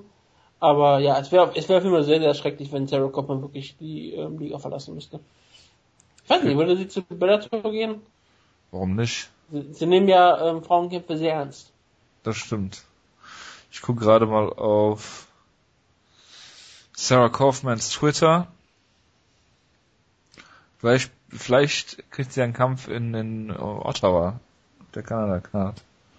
Wobei das auch schon Bald. Ne, steht nix. Steht nix. Na, warten wir mal ab. Gut, ähm, nächster Punkt ist, bleiben wir in Kanada. GSP ist in Verhandlung mit der UFC, auch der offiziell bestätigt jetzt. Und der Kasus Knacktus in diesem Fall könnte der Reebok-Deal sein, weil da wird aktuell drüber geredet. Die UFC wird wahrscheinlich nicht davon abrücken. Ähm, GSP ist bekannt für seine Sponsoren, Hayabusa zum Beispiel, Under Armour ist glaube ich auch unter Vertrag. Ähm, von daher, ähm, ja, da bin ich mal gespannt, ob sie da irgendwas äh, zusammenkriegen. Und wenn und, ja, für welche Show? Und die UFC weiß genau, sie kann nicht die Boxer Pandora hier öffnen und sagen, äh, wir erlauben es GSP, dass er ähm, keinen Reebok Deal hat. Da würde ich gerne mal hören, was Tim Kennedy dazu sagt. Ja, genau, weil dann auf einmal wird es richtig werden. Das, dann machst du die wahrscheinlich sogar so, dass das auf einmal offen ist für Gerichtsverhandlungen und richtig schwere Vertragsverhandlungen, dass sie dann ähm, Kämpfer auch vielleicht so einklagen könnten, dass sie es machen dürften, wenn GSP die Chance bekommt, weil du kannst ja nicht irgendwie einfach so eine Ausnahme so machen. Nee, nee, klar. Vielleicht kannst du so eine Ausnahme machen. Ich bin auch kein Anwalt. Vielleicht könntest du ein Argument dafür finden. Ich habe keine Ahnung. Und ähm, ich glaube nicht, dass sie es machen würden. Sie ja, klar, das sich, ist die andere Sache. Sie haben und, sich da jetzt, äh, ja, was heißt eigenes Grab geschaufelt, aber sie haben sich da in. Ja, Nest gemacht. Sie stehen äh, mit dem Rücken zur Wand, ne? Was, was eben solche Verhandlungen mit solchen Leuten angeht. Und die UFC braucht GSP trotzdem weiterhin. Also wenn die UFC würde da wahrscheinlich sehr vieles tun, GSP zu bekommen und ich würde ihn ja auch, wie gesagt, ich, ich würde ihn weiterhin gerne sehen. Ich auch. Also ich bin da ganz ehrlich, ich meine, jemand wie Jonas behauptet gerne, dass er da sagt, äh, ich bin zufrieden mit der, ja, mit der, der Jonas. von GSP. Aber ich bin ich bin ehrlicher Mensch, ich möchte GSP kämpfen sehen. Wenn ich die Chance dazu habe, GSP kämpfen zu sehen, dann nehme ich sofort und sage sofort, jo. Jonas hat sich auch zum Wendehals diesen Podcasts entwickelt und dich damit abgelöst. Ist das so? Das, das ich glaube mich. schon. Äh, ich würde GSP gegen alle Leute gerne sehen. In, meinetwegen in jeder Gewichtsklasse. Auch gegen Jeff Monson oder Oleg Taktarov. Ich würde ihn auch ge ich würde ihn auch gegen die beiden gerne sehen wollen in einem Pro Wrestling Kampf. Genau, weil die beiden werden nämlich einen Pro Wrestling Kampf haben. Das wollte ich nur noch zu äh, dem letzte Woche angekündigten Kampf sagen. Also auf jeden Fall Jeff Monson das jetzt sozusagen behauptet. Vielleicht weiß Oleg Taktarov davon noch nichts und knockt ihn einfach aus. Das wäre sehr unterhaltsam. Monson ist ausnockbar. das äh, kann man so sagen. Gut, schließen wir damit die News-Ecke, kommen zur Kampfankündigung. Und zwar fangen wir an mit Robbie Lawler. Der kämpft jetzt scheinbar doch nicht in einem Rückkampf gegen Carlos Condit, was ich nicht so ganz verstehen kann, weil ich den Kampf sehr eher sehen würde. Weil wir die Karriere von Carlos Condit beenden wollen? Genau. Und, oder die Karriere von Robbie Lawler gleich mit. Ähm, er kämpft gegen, äh, er wird bei UFC 201 oder 202 äh, antreten und zwar gegen Tyron Woodley. Scheinbar, so wie es aussieht. Aktuell und ich frage mich, wo sie den hergeholt haben. Aus dem Krankenhaus vermutlich. Diesen Title Shot kann ich absolut nicht nachvollziehen. Er hatte den Title Shot versprochen bekommen, bis er sich verletzt hat. Er ja. sollte gegen Johnny Hendricks antreten und hat seit gefühlt zwei Jahren nicht mehr gekämpft. Genau, und nachdem Johnny Hendricks Gewicht gemacht hat, hat die UFC gesagt, der Shot geht an Tyron Woodley. Und wir alle haben, dann hat sich verletzt.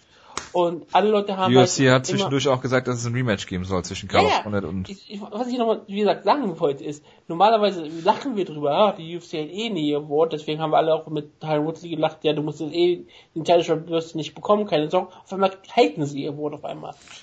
Noch hat er den Kampf ja nicht. Ja, aber. Wenn jetzt genug Leute sagen, ja, wir wollen Tyron Woodley nicht sehen, die UFC will ja die Kämpfe bucken, die die Fans sehen wollen. Äh, also der Kampf ist noch längst nicht in trockenen Tüchern. Ich war ja lange Zeit gegen die Rematches und ich kann es immer wieder verstehen. Ähm, wenn aber die Massen natürlich den Kampf gegen Carlos Ghosn sehen wollen, dann musst du den Kampf auch bucken. Würdest, du würdest aufgrund deiner äh, Immediate Rematch Theorie eher Tyron Woodley sehen wollen gegen äh, Robbie Lawler? Ich habe lange Zeit mich richtig aufgeregt über die ganzen Rematches. Ich habe irgendwann mal einen Frieden damit gemacht. Ich sage auch mal wieder, dass ich nicht unbedingt das Rematch sehen muss, aber ich sag, für mich ist eine Sache viel wichtiger und das ist halt, was wollen die Fans sehen. Und wenn die Fans sagen, und wie du angesprochen hast, wenn ganz viele Leute da ähm, Ärger machen, dass die unbedingt Carlos Collins den Titelschutz haben wollen, dann ist das für mich auch die richtige Entscheidung. Dann ist es für mich so, Die UFC soll das bucken, was ihnen am meisten Pay-Views bringt, was ihnen am meisten äh, Fans bringt. Und wenn die Fans ganz klar sagen, Tyron Woodley interessiert uns nicht, weil wir sind normale Menschen und interessiert Tyron Woodley nicht, dann sage ich, okay, Carlos Condit gegen Robbie Lawler ist der Kampf, den die UFC bucken sollte. Gut, dann machen wir weiter mit Bellator London. Einer ja. traumhaften wo wir gerade bei Rematches waren. Es gibt zwei Rematches, die hier kokettiert werden. Kimbus, Bitte? Große, würdige Rematches. Kimbus leider zwar durch den Drogentest gefallen, das wird ihn natürlich nicht in London anzutreten. Äh, und zwar in einem Rematch, und das Rematch, was alle sehen wollen, gegen Colossus Thompson 2. Er ist in Texas durch den Drogentest gefallen. Ja. Das heißt, das wir wissen nicht, wie lang die ähm, Sperre ist. Wird es überhaupt eine Sperre geben? Es wird eine Sperre geben. Man sollte Leute, die in Texas durch den Drogentest fallen, wirklich lebenslang sperren. ja, ich auch schon gesagt. Ne? Und er sollte auch nicht immer auf jeden Fall jemand, von jemand anders nichts mal die Drogen holen, weil die haben nicht wirklich geholfen. Aber ja, richtig. Aber ja, ähm, anders als zum Beispiel, wenn er in kalifornischen Drogentest gefallen würde oder Nevada oder New Jersey, dann wäre er jetzt vielleicht zwei Jahre gesperrt und dann könnte er auch wahrscheinlich nicht in England antreten, obwohl natürlich, ob sich England an die Richtlinien der USA hält, muss auch immer noch eine weitere Frage, aber sie würden sich daran halten, da kannst du dir sicher sein. Aber bei Texas hat noch nichts gesagt und bei Texas kannst du sicher sein, äh, Kim muss gleich mit maximal 90 Tage gesperrt werden und dann kann er in London antreten. Ja, ich denke auch. Zweites Rematch, was alle Leute brauchen, ist äh, Josh Koscheck gegen Paul Daly. Ja, warum auch nicht? ist ein schöner, ist doch wahrscheinlich der Main Event sein. Und warum nicht? Paul Daly gegen Josh Koscheck, das Wird kann genauso äh, wie der erste wunderbar Kampf. werden. Also ich, ich, Paul Daly ist mir ist ein sehr unterhaltsamer Kämpfer, gerade in seiner Heimat. Er kann Koscheck kurz ausblocken, das finde ich ganz gut. Und Kimbo Slice äh, kriegt die Chance, vielleicht nochmal das Ohr von James Holsten auseinanderzuschlagen. ja. Das war ein legendärer Kampf. Das stimmt. Einer der besten Kämpfe, XC, ne? Ja, einer der besten Kämpfe, die die gesehen hat, wo Kolossos den Kampf gewonnen hat, bis ihm das Ohr vom Kopf abgefallen ist und der Kampf abgebrochen werden musste. Gut, ähm, weitere Kampfankündigungen. Clay Guida gegen Brian Ortega, Jessica Penney gegen Je äh, Jessica Andrasch und äh, Dan Henderson gegen Hector Lombard und BJ Penn gegen Dennis Siever, alle bei UFC 199. Pittsburgh gegen Dennis Weaver haben wir ja schon mal irgendwann drüber gesprochen. Der sollte ja, ja schon mal wohl stattfinden. Ähm, die Show, wäre es nicht sogar jetzt bei 197, wo der Kampf stattfinden sollte? Kann sein, ja. Wo, so, wo es gerüchtet war auf jeden Fall. Ähm, es freut mich, dass der Kampf stattfindet. Für Dennis Sievers ist es natürlich auch bestimmt ein ziemlich geiler Kampf, gegen so eine Legende wie BJ Penn anzutreten. Ich meine, es ist bestimmt schön für, äh, gerade wenn die Karriere auch langsam dem Ende gegen, Ende, dem Ende entgegen neigt, nochmal so gegen ein paar Legenden anzutreten. Ist doch schön, macht dich schön. Wo du gerade Legende sagst und wo wir gerade über BJ Penn und Dennis Siever reden. Weißt du, was dieser, dieser Kampf braucht? Etwas, das Beste aus beiden Welten, aus Deutschland und Hawaii, Kimo Leopoldo. Ja klar, absolut, er konnte das Kreuz. In irgendeiner ja. Form eingebaut werden. Ich habe ja immer gesagt, dass Dennis Siever ähm, ganz starke BJ Penn-eske ähm, Tector-Defense hat. Und ich will sehen, ob er es auch gegen PJ Penn, äh, die PJ Penn-eske Takedown Defense zeigen kann. Das hat er nicht mal gegen Kawajiri geschafft, aber gut. Aber gegen George Sodopoulos damals. Das ist richtig. Der berühmt ist für seine brutalen Takedowns. Ja, absolut. Oh, GSP morgen bei Errol Hawani zu Gast. Da wird er bestimmt was bekannt geben. Und BJ Penn und Benson Henderson und Eddie Alvarez. Er wird bekannt geben, dass er zu Bellator wechselt. Derek Lewis, ja. Ähm, wir haben in letzter Zeit schon über die Fight Pass Offensive von äh, der UFC geredet, mit so Cards äh, in London zum Beispiel mit Anderson Silva gegen Michael Bisping und es wird im Vorfeld, ich glaube es sind zwei Tage vor UFC, äh, oder wie ein letzten, vor, wie UFC der letzten, Bitte? wie so der letzte International Fight Week gemacht haben, dass die genau. drei Events in, innerhalb von drei Tagen machen. Genau, und da wird es zum äh, Fight Pass Kampf kommen äh, Rafael dos Anjos gegen äh, Eddie Alvarez. Lightweight-Titelkampf auf Fight Pass finde ich sehr, sehr mutig. Weil du eigentlich willst, dass diese Leute bekannter werden. Ja. Auch dem breiten Zuschauer, äh, breiten Zuschauer, dem breiten Publikum vorgestellt werden. Auch den breiten Zuschauern. Auch, auch den breiten Zuschauern äh, vorgestellt werden und das Fight Pass. breiten Nate Diaz Kampf buchen, buchen werden. Genau. Und ähm, da finde ich es interessant, weil gerade dieser Kampf natürlich äh, alles mitbringt, was du dir, was du dir von MMA so erhoffst. Ähm, das ist jetzt kein Kampf, den ich unbedingt auf Fight Pass stellen würde. Aber die UFC macht das, das ist mutig, aber äh, ich bin mal gespannt, was dabei rumkommt. Ja, ich bin gerade äh, sehr überrascht, dass es das nicht die Karte ist, ähm, die zum Beispiel am Freitag wäre auf Fox Sport 1 wird ja dann eine noch laufen. Dass dort nicht der Kampf stattfindet, dass er wenigstens im Fernsehen stattfindet, aber ja, die wollen den Fight Pass müssen wir halten. Die Fight Pass Karte letztes Mal war ähm, Edgar gegen Mendes, ne? Oder bei International Fight Week, ne? Das war, das war der Main Event, ne? Oder was Page Van Zandt gegen... Das war Page Van Zandt, Edgar gegen Mendes war Fox Sports One. Okay. Ich guck nochmal nach. Noch, das, auf jeden Fall sieht man da, dass nochmal ein Niveau nochmal gesteigert wurde. Aber ja, mh, ich glaube, die UFC sieht Rafael dos Anjos nicht als großen Draw an, aber als jemanden, der ja klar, aber ähm, das ist der UFC ja egal. Ähm, aber sie sehen es wahrscheinlich so als jemand an, der auf jeden Fall das Nischenpublikum komplett anspricht. Und ich vermute mal, dass sie dadurch wirklich hoffen, dass viele Leute nochmal überlegen, sich einen Fight Pass anzuschaffen. Und das ist ein idealer Kampf dafür. Es ist halt trotzdem ein Titelkampf, der dadurch verbraten wird. Also ich hätte den wenigstens im TV erwartet, aber die UFC meint das ernst mit der, mit der Fight Pass Offensive. Und wenn, dann musst du denen auch mal solche Kämpfe anbieten. Das ist richtig. Und Solange äh, es nicht zur Regel wird, natürlich. Edgar gegen Mendes war auf äh, Fight, äh, war nicht auf Fight Pass, sondern war auf Fox Sports One. Okay. Nama Jonas gegen Page Van Zandt war auf Fight Pass. Ähm, die UFC Fight Pass Offensive geht weiter. Und zwar äh, durch äh, die Liga EFN, die niemand was sagen wird. Äh, weil da wird Fedor auf Fight Pass kämpfen. Ach so, die hat Fight, weil sie Fight Nights einfach. Ja, die Fight Pass Offensive wird durch Fedor äh, natürlich auch weiter verbreitet, obwohl das gar nicht so gewollt ist. Äh, ich äh, finde es erstmal interessant, weil er wirklich gegen Fabio Maldonado kämpft, was ein absoluter Traumkampf ist, der hier auch schon gerüstet worden ist. Weltklasse-Boxer auf jeden Fall. Und äh, ich bin wirklich mal gespannt, wie sich das weiterentwickelt, weil wenn jetzt wirklich viele Leute den Fight Pass abonnieren und sich Fedor angucken, könnte es durchaus sein, dass die UFC dadurch Interesse kriegt an Fedor. Selbstverständlich. Die Weil wirklich sie da die, die, die Klickzahlen dann halt schwarz auf weiß haben. Und wenn sich Fedor dann als Draw herausstellt für so eine lächerliche EFN-Show, ähm, fände ich interessant, äh, das mal zu sehen.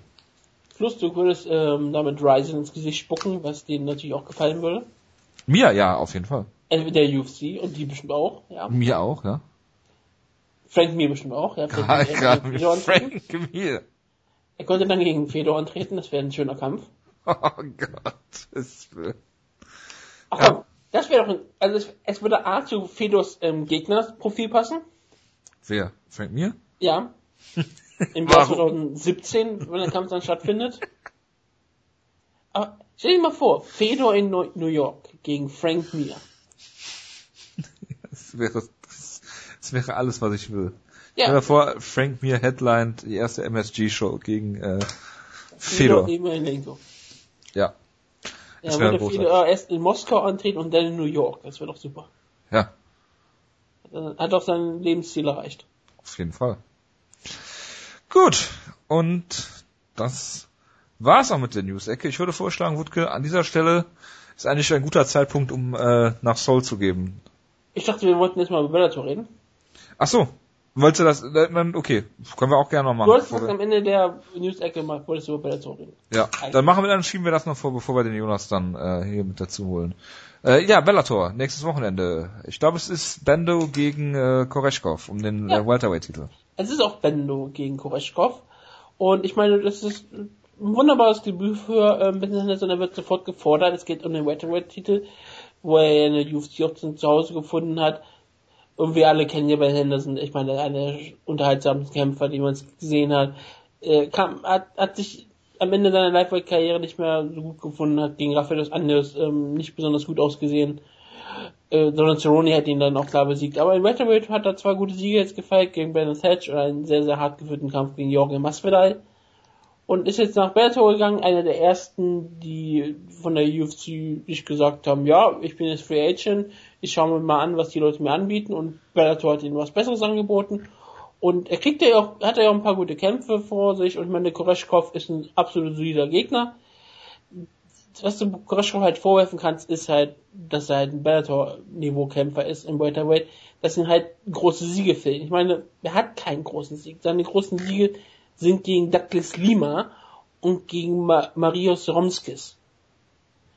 Und das ist halt so das große Problem. Dass er ein talentierter Kämpfer ist, daran ist da keine Zweifel. Nur er muss sich jetzt, für ihn muss, geht's halt so ein bisschen ums Beweisen, weil wenn er jetzt zum Beispiel hingeht und sagt, besiegt Benson Henderson, das validiert ja auch so ein bisschen ähm, Bellator ihre Kämpfe auf dem hohen Niveau. Aber und wenn Benson Henderson gewinnt, dann hast du auf, auf einmal Bellator einen bekannten, äh, vermarktbaren Star in der Welterweight Division, das sie auch gebrauchen könnten. Oder auch jemand, der jederzeit ins Lightweight gehen kann. Also sie nicht immer einen, jemanden, den sie selber in ihrer Moneyweight Division dann haben. Weil Benson wird da kämpfen, wo ihnen die besten Kämpfe angeboten werden.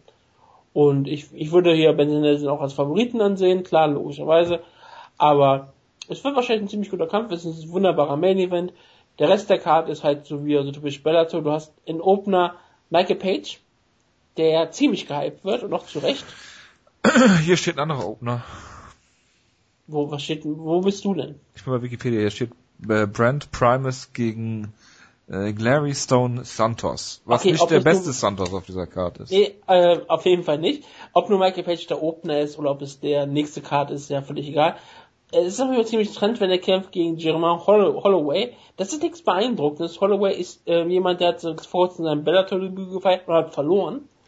Und er wird jetzt gegen Michael Page einfach nur gestellt, damit er äh, von Michael Page brutal ausgenockt wird, was äh, Michael Page bestimmt äh, wunderbar machen kann. Äh, ist ein wunderbar spektakulärer Kämpfer. Ähm, hat nur einen schlechten Kampf in der Bellator abgeliefert gegen Noshon Burrell, der, wo er, den er nicht finishen konnte.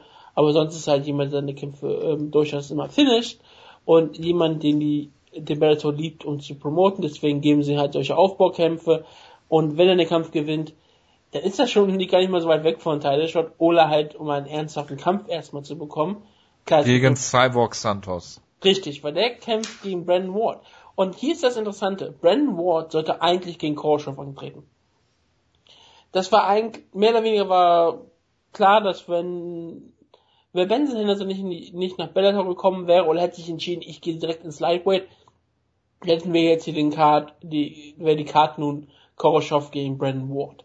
Ward hatte vor kurzem bei Rising gekämpft im, ähm, äh, am ersten Tag, glaube ich, Zweiten gegen Tag. Hasegawa. Was gegen Hasegawa? Zweiten Tag, ja. Ja, aber war Hasegawa, ne? Ja. Genau. Gegen Hasegawa, den Megatron-Champion. Und ähm, das hat uns alle gefreut. Und er hat den Kampf da auch gewonnen und ist ein ziemlich solider Kämpfer. Er seitdem er ins Welterweight gewechselt ist, hat er auch keine Niederlage gehabt. Und er kämpft jetzt gegen Evangelista Cyborg Santos. Und ich meine, das ist jemand, der hat mal fast Nick Diaz äh, deklassiert. ich freue mich sehr, dass er zurück zu Scott Coker gewechselt ist. Ja, das ist ein Kämpfer, den wollen wir alle sehen. Der hat ähm, in den letzten zwei Jahren nicht besonders viel gekämpft. Der hat mal bei Legacy FC gekämpft gegen Athenas Young. Das war sogar auf dem Fight Pass zu sehen. Vielleicht hat, hat Scott Coker den Fight Pass abonniert, hat gesehen, oh, Evangelista Cyborg Santos kämpft noch, den muss ich mal anrufen. Denn zuvor hat er noch bei Gringo SF in Brasilien gegen Melvin Mano verloren. Und jetzt ist er halt bei Bellator gelandet und er kämpft gegen Brandon Ward. Das ist auf jeden Fall ein Kampf, der eigentlich nur dafür da ist, dass auch Brandon Ward hier mal gegen einen bekannten Namen kämpft und gewinnt. Und meinetwegen soll das passieren. Und der Co-Main-Event ist äh, Patrick Pitbull Frere, der Featherweight Frere gegen Henry Corrales. Henry Corrales hat zwei Niederlagen in Folge und ist eigentlich nur dafür hier, dass er ähm, durchaus spektakulär gegen Frere verliert. Sehr gut. Dann ähm, würde ich jetzt sagen, gehen wir an den Jonas ab. Jetzt können wir nach Soul gehen. Dann, äh, ja. Mit Seele. Jonas, bitte. So, ich melde mich wieder zurück aus Seoul, denn es gibt wichtige Sachen zu besprechen. Ryzen läuft gerade noch, aber in guter Tradition habe ich mich entschlossen, den Main Event einfach wieder zu skippen. Das hat bei Sakuraba gegen Aoki schon gut funktioniert und das werde ich jetzt diesmal wieder so machen, weil der Kampf dürfte ähnlich eh deprimierend werden. Und äh, zu Ryzen kommen wir gleich. Ich muss eine Sache noch kurz sagen, ähm, nämlich die, äh, die größte koreanische Liga, Road FC, hatte eine Show, natürlich in Beijing, China, wo auch sonst äh, ist dann nach China gegangen, hat sich gedacht, hey, jeder möchte in diesen chinesischen Markt sicherlich, äh, keine schlechte Idee. Und sie haben sich gedacht, wie können wir anders diesen Markt für uns begeistern als mit Freakshow-Kämpfen? Und sie haben gebuckt ein Openweight-Turnier. Das heißt, es gibt da auch noch bald ein Finale, was sicherlich, äh, da wird ganz China äh, stillstehen. Ähm, Erstrundenmatches waren zwischen Hongman Choi, wo ich mir immer denke, okay, den jetzt nicht in Korea zu bucken, ist auch interessant, aber gut, gegen einen gewissen Ariogele, das ist glaube ich ein Chinese, ähm, ein ganz toller Kampf. Offiziell hat Hongman Choi gewonnen per TKO in Klammern Pounding und äh, anders kann man das wirklich auch nicht nennen. Also er wurde die ganze Zeit gegen den Käfig gedrückt und hat dann glaube ich einen Schlag gelandet aus 10 cm Entfernung und der Gegner ist einfach wie ein Fisch zu Boden gefloppt und wurde dann halt ja äh, gepoundet. Man kann es kaum anders sagen. Und das, der, der, das andere äh, Halbfinale war auch ganz großartig. Mighty Mo, weg. Da freut man sich doch immer drauf. Hat gewonnen gegen einen Gegner, dessen Namen ich schon überhaupt nicht mehr weiß. Gegen Myung Myun Man aus Korea mit einem Neckcrank. Das verspricht auch großartige Unterhaltung. Ich habe den Kampf leider nicht sehen können, aber das ist sicherlich auch äh, äh, bestimmt ein Riesenerfolg. Ich meine, in China möchte jeder veranstalten. Das war sicherlich eine, eine geschäftlich sinnvolle Entscheidung, auch wenn es natürlich schade ist, weil ich hätte mir natürlich gerne diese, diese beiden Kämpfe sehr gern live angeguckt. Aber naja, gut. Ähm, ich werde davon noch in Zukunft berichten können, weil in, ich glaube, knapp vier Wochen veranstalten sie wieder direkt in Seoul. Das werde ich mir auf jeden Fall angucken. Denn es ist eine durchaus interessante Card. Es gibt, glaube ich, bisher nur zwei Kämpfe bestätigt oder sowas, aber allein ein Kampf reicht mir schon. Es wird nämlich der Party Rooper, wer kennt ihn nicht, George Roop wird kämpfen, frisch aus der UFC. Ich glaube, frisch aus, frisch aus der UFC.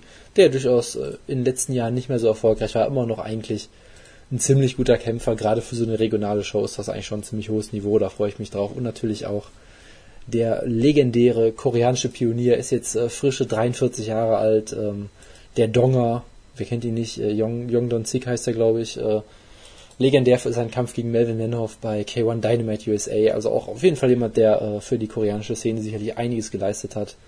Und unter anderem eine, eine Siegesserie hat, weil er Daiju Takase besiegt hat, den ich erst letzte Woche live gesehen habe im Shootboxing. Also da, da führt irgendwie alles zusammen. Das wird sicherlich ein sehr großer Spaß. Und da werde ich dann in der Zukunft nochmal drüber berichten.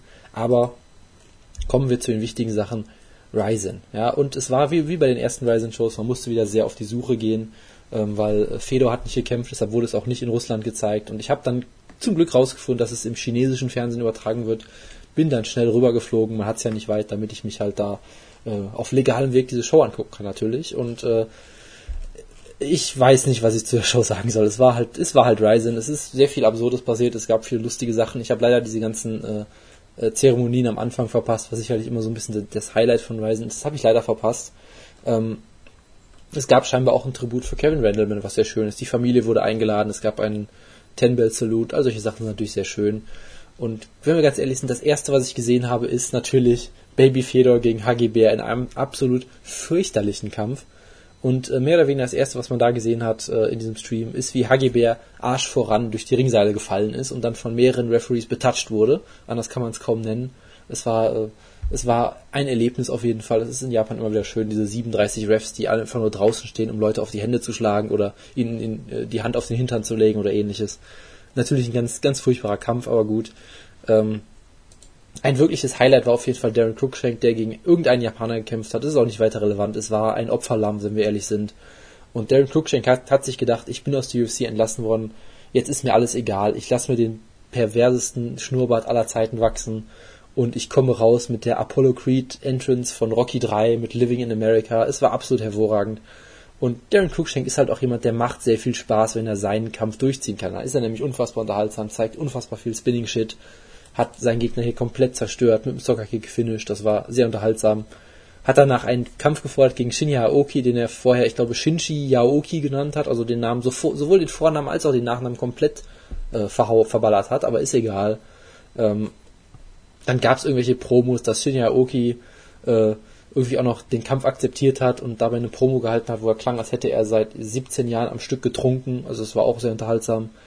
Und es waren halt, es waren halt immer irgendwie diese kleinen Sachen, die passiert sind. Also es gab dann scheinbar auch diesen Moment, wo in der Intermission oder, oder ich glaube während der Promo von Cruikshank hat irgendwie Shinya Aoki, ja, er hat irgend, irgendwas in den Ring geworfen, irgendwie ein, Becher oder irgendwie sowas, oder irgendwas hat er auf jeden Fall in den Ring geworfen, wollte vermutlich Cruikshank treffen und dann gab es halt diese tolle Szene, wie du das auch wirklich in manchen Videos sehen kannst, wie dieses Objekt, ich müsste jetzt nochmal gucken, was es genau war, ähm, wie dieses Objekt, äh, ach genau, eine Wasserflasche war es, wie dieses Objekt dann äh, auf der Ringmatte landet, im Hintergrund, hinter Cruikshank, dann da aufschlägt und dann auf der anderen Seite des Rings wieder rausfliegt und dabei dann äh, den äh, äh, Crusher Kawajiri, der äh, Collar-Commentator war, scheinbar im Auge getroffen hat, was auch absolut großartig ist. Ich meine, es ist Shinya Aoki, man könnte ihm Absicht unterstellen.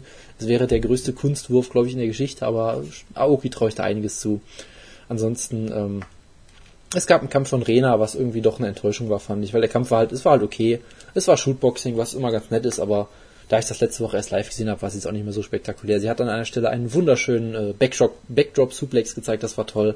Ansonsten war es irgendwie so für mich ein Schritt zurück, weil bei Ryzen, äh, ja, nicht bei Ryzen 1, sondern das ist hier Ryzen 1, dann halt bei Ryzen äh, 0 oder Ryzen minus 1 oder wie auch immer man das nennen soll, hat sie ja ihr Debüt gefeiert, wo auch wirklich das das MMA-Debüt war, was sie dann mit einer Flying Armbar gewonnen hat. Und hier war sie auf einmal wieder zurück im Shootboxing, wo sie herkommt, hat per Decision gewonnen, das war irgendwie so ein Schritt zurück.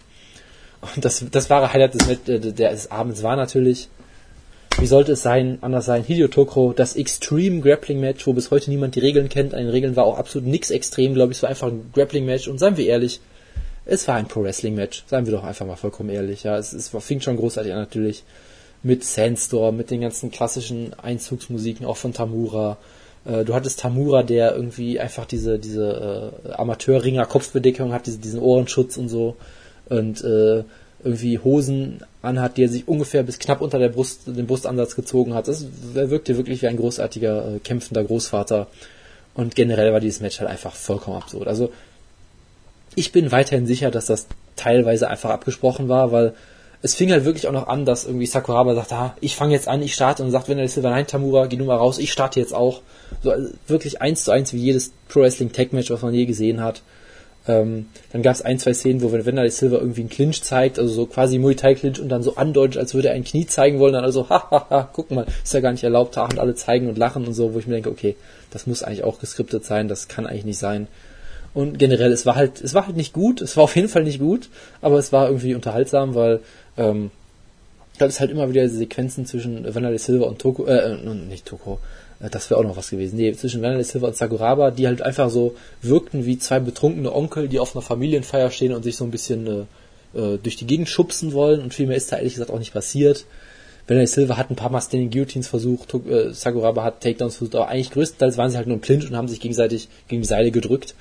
Und dann hast du halt Hideo Tokoro und äh, Tamura, die eigentlich ein, ja, ein Rings-Match aus den späten 90ern geworkt haben. Und ich glaube, geworkt ist hier durchaus der passende Ausdruck, weil das wirkte nicht unbedingt echt, um mal ganz ehrlich zu sein. Ja, also es war halt, das eine Ding ist halt, man traut halt Tokoro zu, dass er als erste Aktion einfach einen Flying Guard Pull versucht und dann 700 Leglocks zeigt und so weiter und so fort. Aber ja, für einen Kenner des, des Sports wie mich wirkt es da teilweise doch etwas zu äh, kooperativ zumindest, sagen wir es mal so. Aber gut, das kann natürlich auch sein, dass sie gedacht haben, hey, wir bieten eine kleine Show und gehen jetzt nicht 100% auf Defensive und wollen eher unterhaltsam sein oder was auch immer. Aber es war halt, es war halt lustig. Tokro war der Star des Matches natürlich, weil er irgendwie 500 Leglocks äh, versucht und, und lustige Aktionen und irgendwie auf Tamuras Rücken rumkrabbelt wie so ein kleines Kind und ihn dann sweept und so. Das war schon, es war schon irgendwie unterhaltsam und generell war es halt einfach alles komplett bizarr und absurd.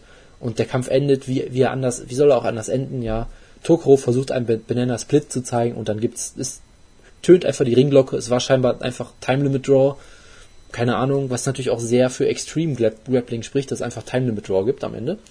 Ähm, dann haben alle eine Promo gehalten. Es war irgendwie unterhaltsam und irgendwie total bescheuert und halt, ganz ehrlich, weißt du, sie haben es geschafft, Sakuraba in den Ring zu stellen und Tokoro und Wanderlei und so weiter und keiner wurde brutal ausgenockt. Keiner hat, glaube ich, schlimme Gehirnschäden genommen und es war irgendwie unterhaltsam und ganz ehrlich, was will man mehr? Ja, das, das war schon okay irgendwie. Ähm, und Vanderlei Silva hat dann irgendwas über die politische Lage in Brasilien erzählt, was dann sicherlich auch äh, sehr interessant war, aber man kann es leider nicht verstehen.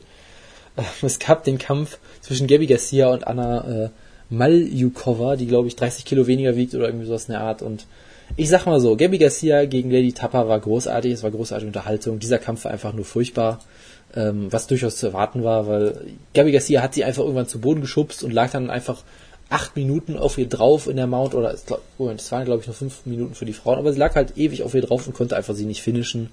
Es sah vollkommen absurd aus. Ähm, es gab irgendwie einen Phantom-Tab und alles, es war relativ furchtbar. Weil Gabby Garcia sieht man hier auch wieder, sie ist, sagen wir einfach mal, keine besonders gute MMA-Kämpferin und der Kampf war absolut furchtbar. Und wie gesagt, der, der Kampf gegen Eddie Tapper war halt trash, unterhaltsam und der Kampf war einfach nur eine ziemliche Katastrophe. Äh, es gab noch den Kampf zwischen äh, Litauen Ken, ich habe den Namen von ihm vergessen, der großartige Typ mit dem äh, äh Street Fighter Ken Outfit und Haarschnitt aus Litauen, das immer sehr schön ist. Und äh, Hart Jaideep Singh, der auch relativ furchtbar war, muss ich sagen. Ähm, ich glaube, Jaideep Singh hat ungefähr 15 Headbutts versucht im Kampf und es hat einfach keinen interessiert und das passt irgendwie sehr gut zu dieser Show, weil äh, wen interessiert's halt auch. Und danach bin ich dann irgendwann äh, äh, entflochen. Es gab dann den Vadim Nemkov-Kampf, der scheinbar wirklich, sogar wirklich ziemlich unterhaltsam war. Er hat gegen irgendjemanden gekämpft, von dem ich noch nie was gehört habe. Und das war scheinbar ein echt enger und äh, durchaus ausgeglichener Kampf. Und das ist halt immer so das Interessante daran, dass Ryzen es dann scheinbar doch schafft, interessante Talente in der Division zu holen, wo man immer denkt, es gibt da keine Talente, aber irgendwie schaffen sie es dann doch.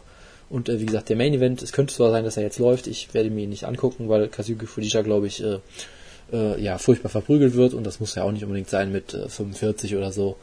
Ähm, und ja, das war's, glaube ich. Und äh, ich sag mal so, die Magie von Ryzen, Isin und Sahaba war, äh, war nicht mehr da. Das lag vielleicht auch daran, dass ich Takada im äh, Tanga verpasst habe, falls es ihn gab, das weiß ich ja leider nicht.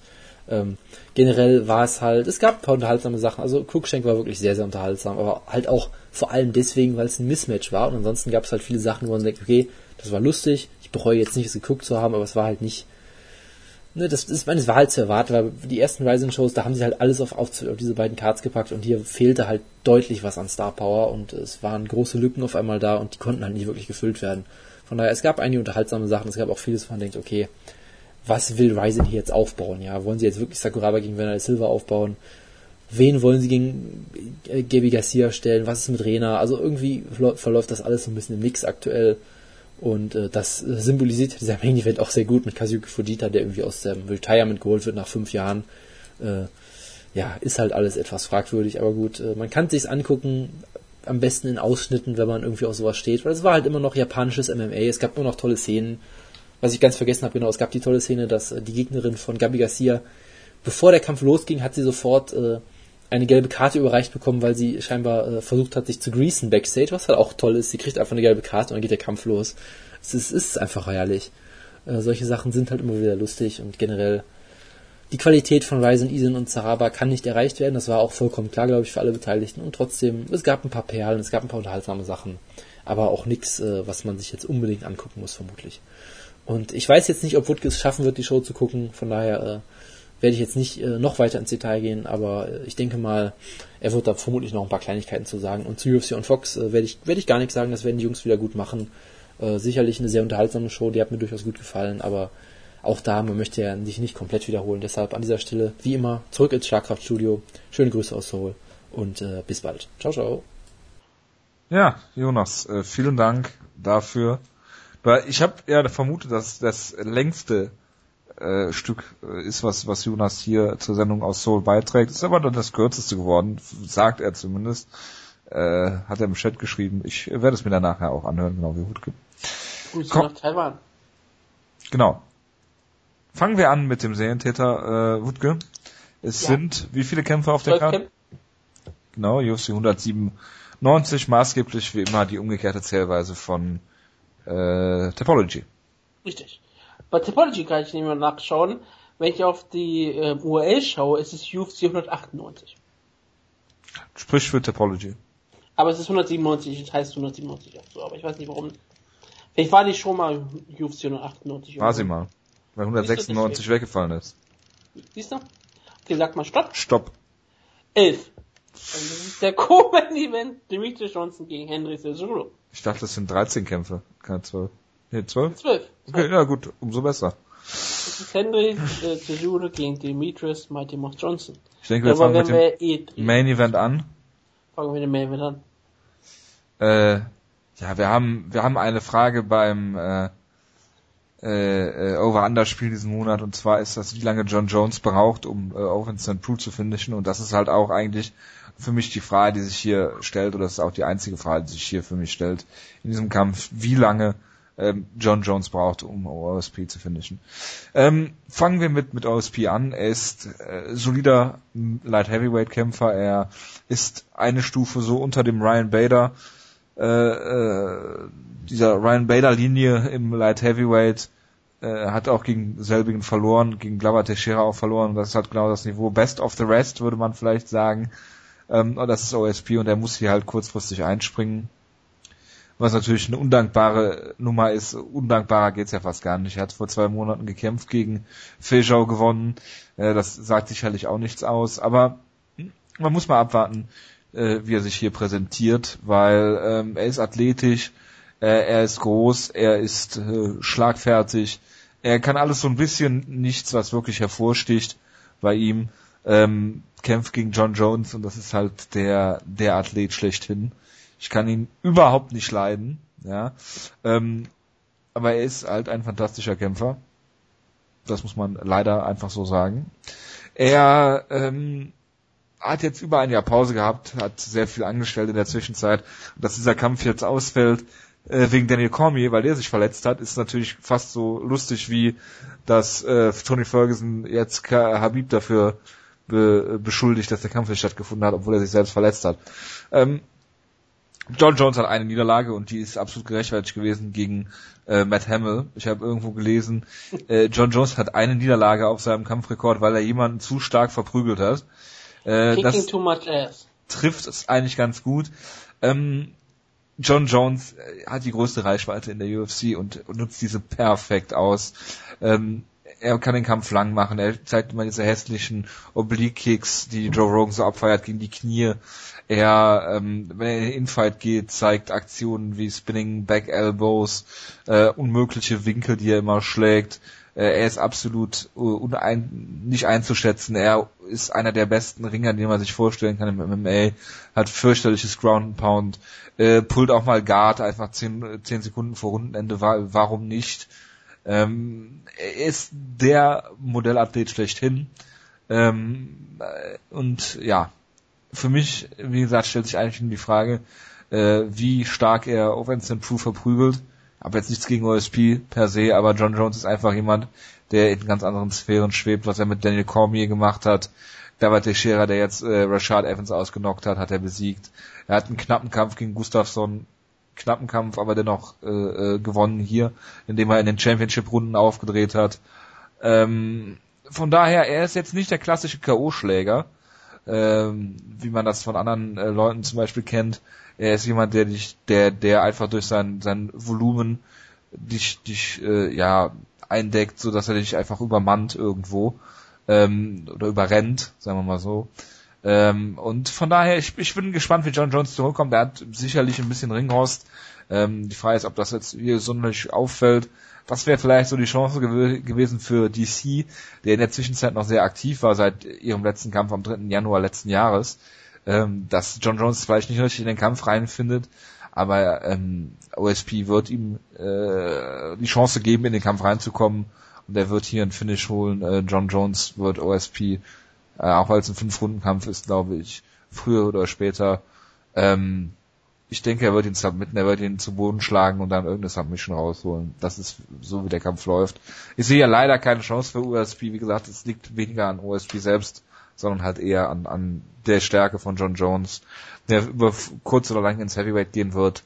Aber hier, äh, wie gesagt, äh, John Jones äh, beherrscht alle Disziplinen des MMA und selbst wenn er in Gefahr kommt, er holt sich immer wieder raus. Er ist ein wahrer Champion und äh, ja, er wird auch um den äh, Interim-Titel kämpfen, glaube ich sogar. Ähm, von daher warten wir mal ab, wie lange John Jones braucht. Ja, ähm, ich habe mir vorher ganz klar gesagt, über den Kampf muss man eigentlich gar nicht groß viel reden. Ich bin überrascht, wie viel du reden konntest. Denn, ich wollte auch mal was sagen. Nein, das ist, finde ich auch wunderbar. Es ist halt diese Tatsache, dass ähm, ich überlege mir die ganze Zeit überlegt, wie könnte OSP diesen Kampf überhaupt gewinnen?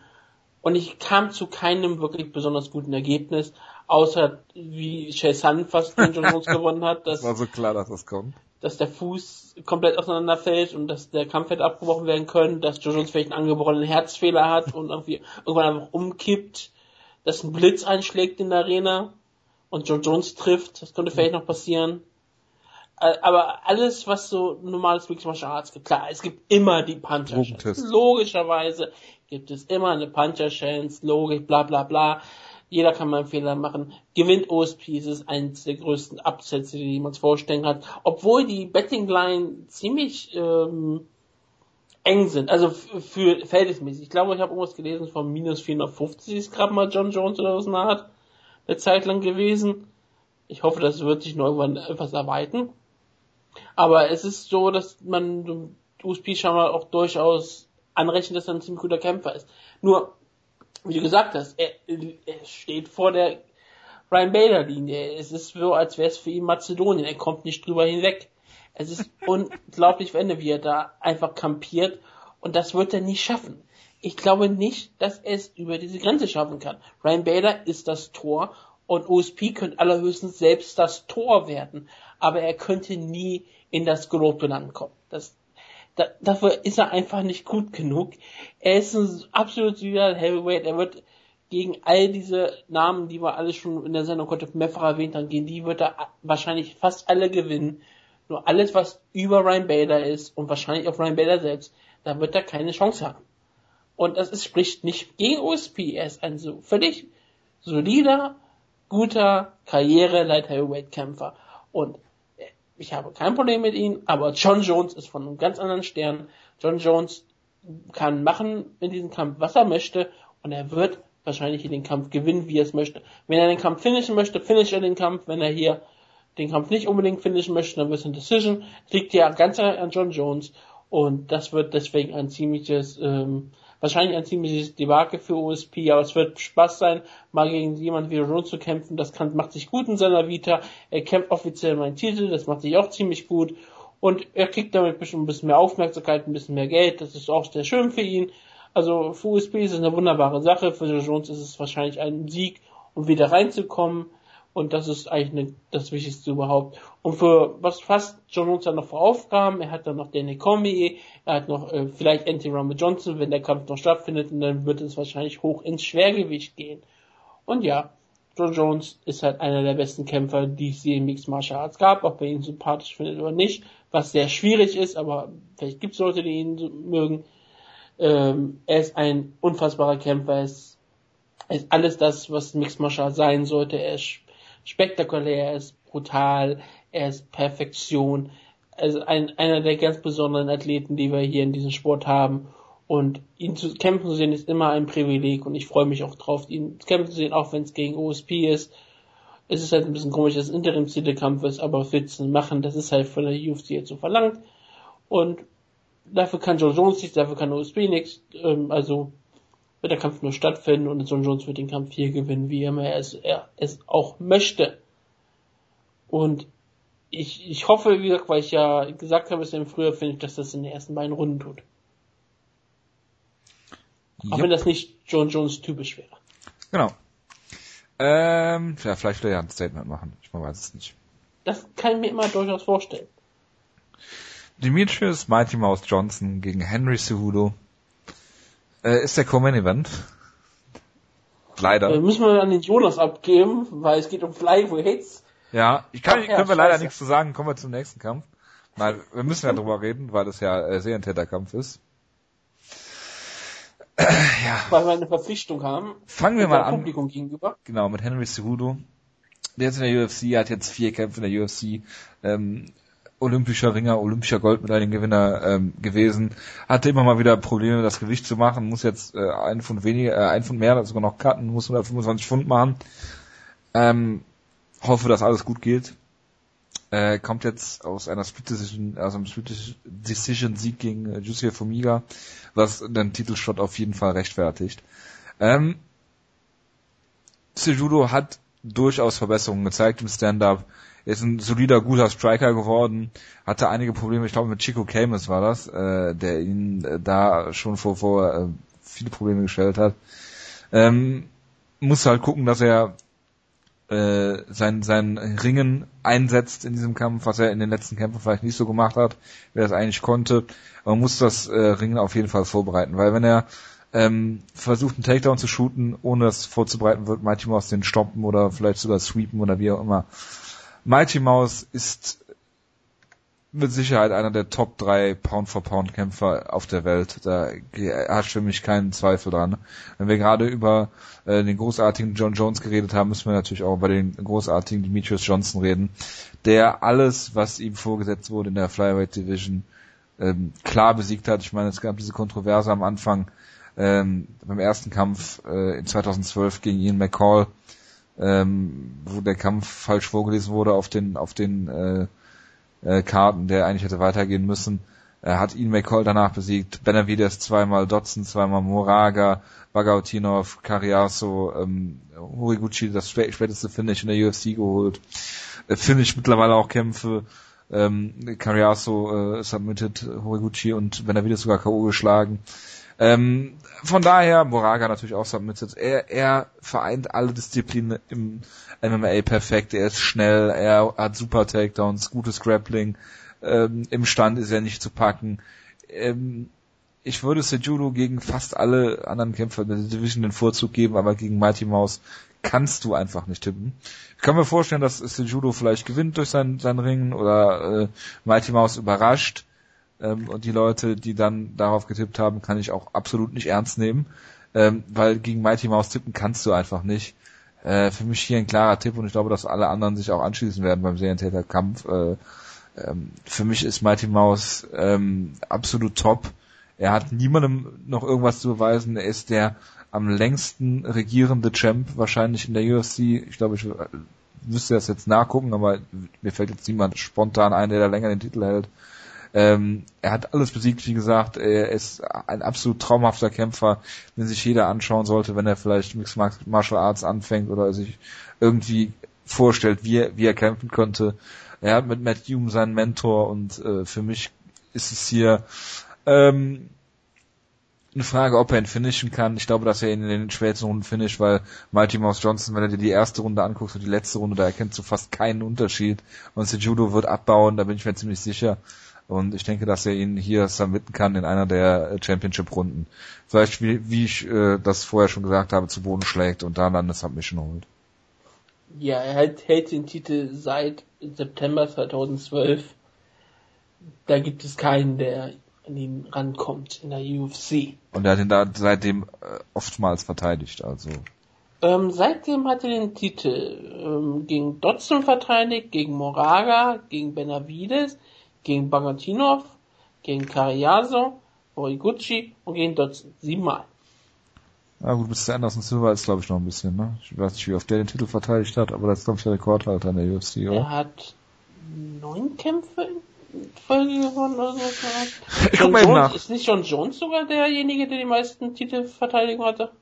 Ich guck mal eben nach. Äh, reden wir über Okay. den Kampf. Ja, es ist mir ein ja, Kampf. Das ist ein Cooper. Äh, ja, Entschuldigung.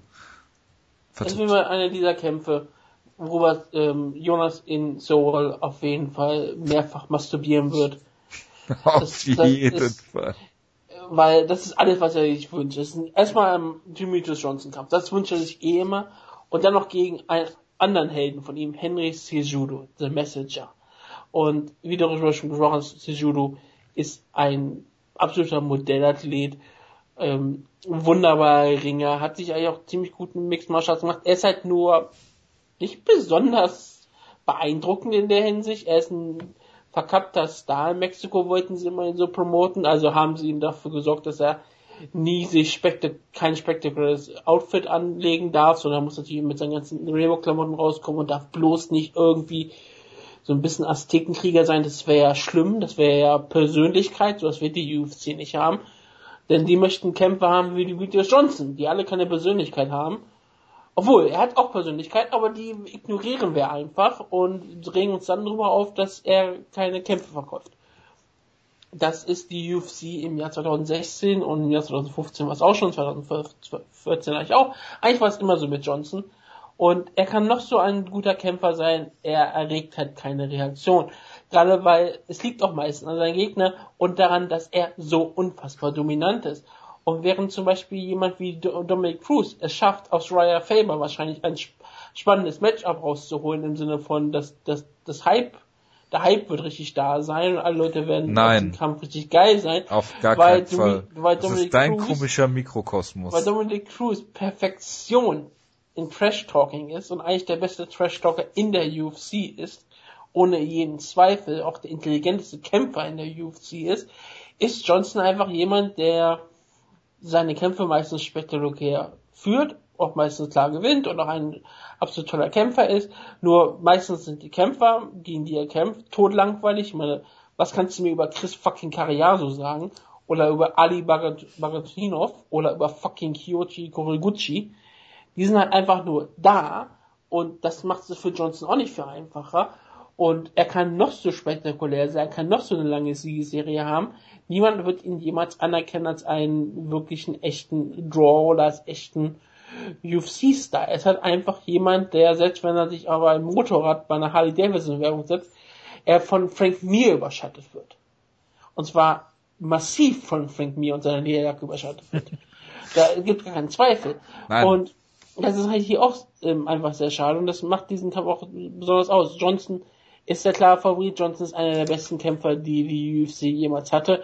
Er ist unfassbar schnell, er ist technisch genau, er hat sehr viel Knockout-Power, ein perfekter Ringer.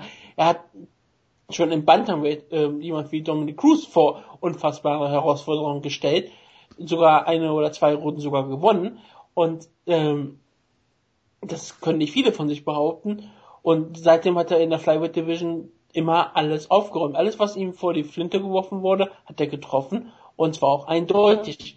Und seit es gibt nur diese eine Niederlage, äh, dieses, was in der Niederlage hätte enden können gegen Ian McCall. Und dass er, glaube ich, den Titel hat auch per Split Decision gewonnen in einem sehr, sehr interessanten Kampf gegen Benavides. Aber seitdem, seitdem er diesen Gürtel trägt, ist es sozusagen fast, ist er fast nicht zu schlagen. Und er hat sich seitdem immer noch mehr gesteigert. Sejudo ist eine starke Herausforderung, sein Ring ist exzellent, aber er ist halt immer noch so, es ist, er hat eine Stärke, die ist wunderbar, er ist auch ein absoluter Top-Athlet, absolut. Aber Johnson ist ein perfekter Mixed Martial Arts Kämpfer. Ich, ich wüsste nicht, wo eine Schwäche von Johnson ist. So wirklich, wenn du so nachschaust, wo hat Johnson seine Schwäche, ich wüsste keine, ich, ich kann keine benennen. Diese Card, wäre das Dominic Cruz auf dieser Card, wäre das die größte Skill-Card aller Zeiten. Du hast John Jones, Hast Johnson, hättest Cruz noch dabei und es wäre wirklich Perfektion. Aber Jones und Johnson auf derselben Card, wie gesagt, Jonas und sein Penis, äh, die, die beiden werden große Freunde werden in nächster Zeit. Aber ja, es wird Johnson in den Kampf gewinnen, es wird wahrscheinlich ein Decision, aber ich könnte mir durchaus vorstellen, dass er die Judo irgendwann ausknockt, wenn er wenn er einen Takedown abwehrt und, und ihn vielleicht mit einem Uppercut trifft oder ihn irgendwie einen Scramble hat und dort dann ähm, jetzt das Scramble gewinnt und dort dann wunderschönes Ground Pound zeigt, für eine Submission. Also, ich kann mir durchaus vorstellen, Johnson gewinnt, wie er es möchte. Was übertrieben klingt, was ist gut ist verdammt gut. Er ist zu Recht der Herausforderer. Aber bis Johnson mal verliert, werde ich nicht gegen Johnson tippen. Ich würde auch danach nicht gegen ihn tippen, glaube ich. Nee, aber erst dann wird es ein realistischer Tipp sein. Du hast auf Johnson auch getippt? Ja, klar. Also, ähm, um das mal zu vervollständigen, Anderson Silva hat die meisten äh, erfolgreichen Titelverteidigungen, äh, absolut und hintereinander mit zehn. Dann kommt John Jones mit acht und dann Mighty Mouse jetzt. Ist doch, okay.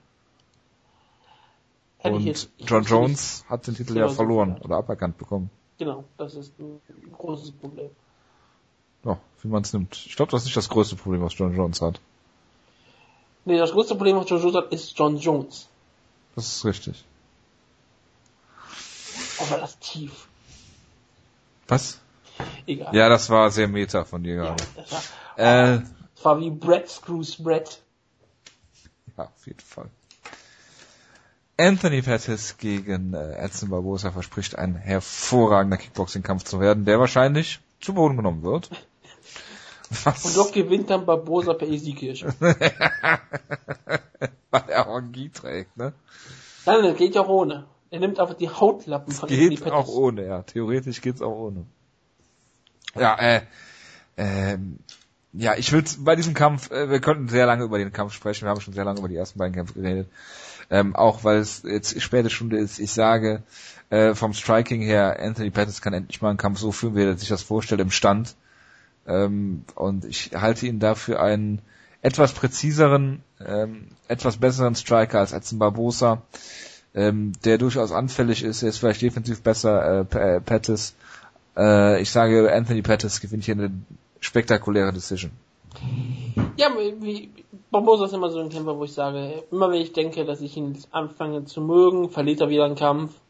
Immer wenn ich denke, dass er gewinnt, wenn ich immer wieder denke, okay, endlich habe ich Barbosa eingeschätzt, ich weiß, wie er ist, und jetzt tippe ich gegen ihn, gewinnt er den Kampf. Es ist immer, Barbosa ist ein Kämpfer, ich kann ihn einfach langsam nur noch hassen.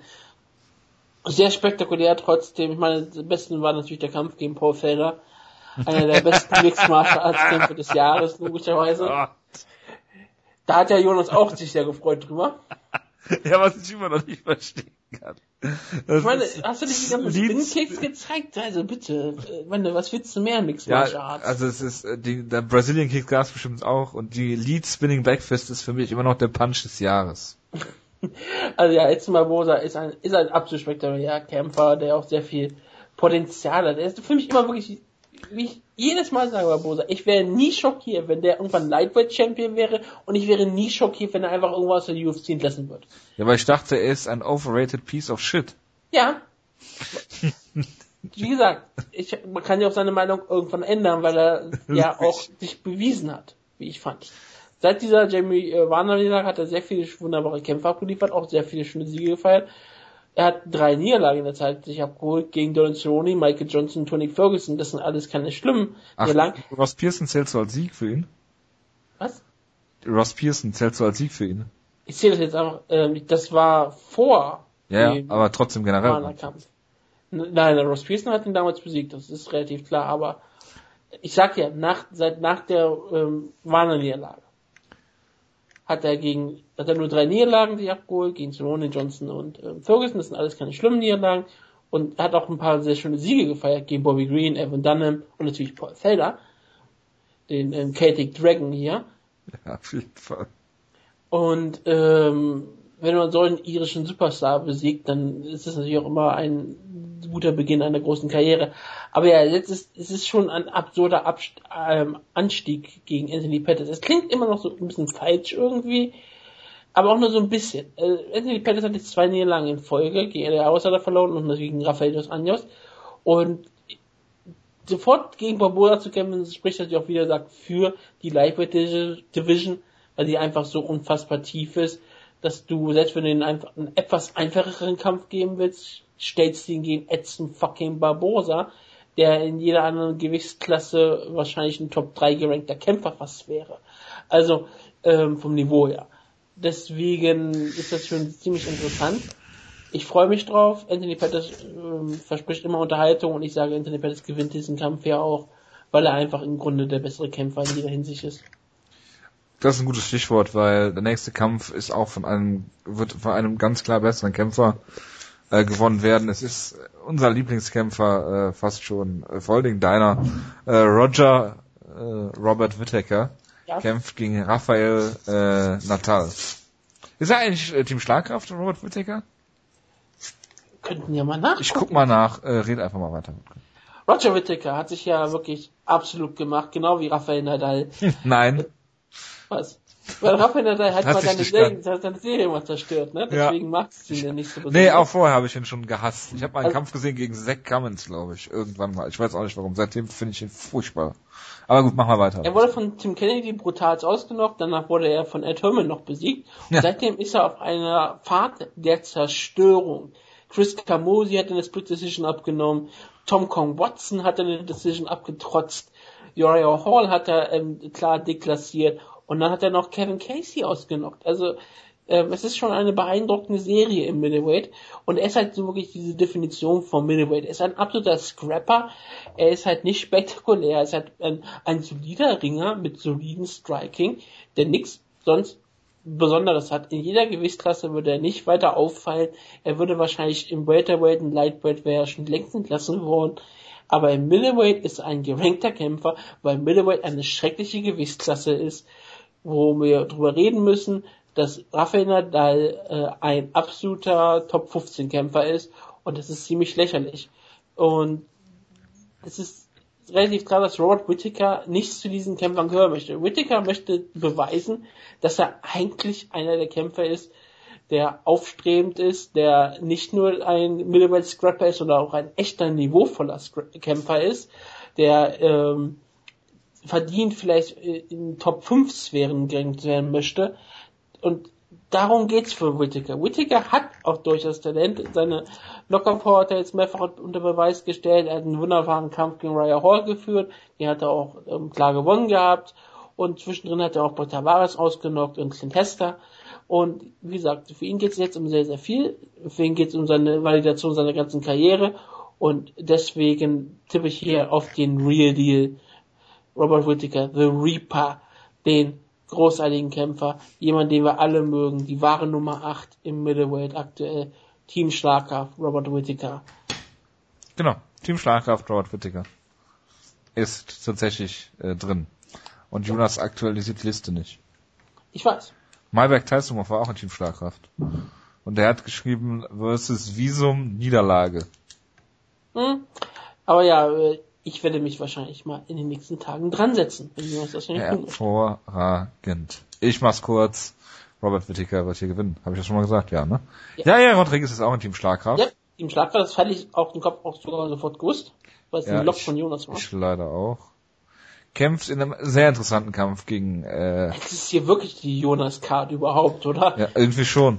Ist das, ist Tachi Fili noch bei Team Schlagkraft? Äh, nein, Äh, Quatsch, bei Team, Team Schlagkraft, bei Team Alpha Male, Entschuldigung, ich glaube ja. Ich habe nicht gehört, dass er gegangen ist. zu Elevation. Ja, Wutke, ja, ja, Rodriguez ist natürlich auch jemand, den du seit seinem Enzugiri im Kampf gegen Charles Rosa liebst. Ja, absolut zu Recht. Wer tut das nicht? Ich. Warum? Weil er mir überhaupt nichts gibt. Ich finde seine Kämpfe auch nicht. spektakulärer Nein. Kämpfer, unterhaltsam, hat noch nicht einen schlechten Kampf gehabt. Ähm, ähm, sein Ach? Fighting-Stil Hast du seinen Kampf gegen Leonardo Morales gesehen? äh, natürlich nicht. Ich Ja. er ist mir Charles zuerst aufgefallen. ah, Das habe okay. ich zum ersten Mal von Jair Rodriguez ähm, Notiz genommen, von El Pantera. Mhm. Und gegen Daniel Hooker, den hat er ja auch nochmal klar deklassiert, einen Kämpfer, der auch in neuen im UFC-Spiel zu, äh, zu kämpfen ist. Deswegen ist ein ganz besonderer Sieg gewesen für Jair Rodriguez, einer der kommenden mexikanischen Superstars, wie ich mal ganz klar sagen möchte. Tachifili ist ein äh, wunderbarer Test, aber ich glaube nicht, dass Tachifili ihn vor äh, große Herausforderungen stellt. Hey, Rodriguez hat großes Potenzial. Er ist einer der kommenden Superstars. Und ich sage ganz klar, du solltest auch auf diesen Hype-Trend mit aufspringen, denn wir haben Enzugiris.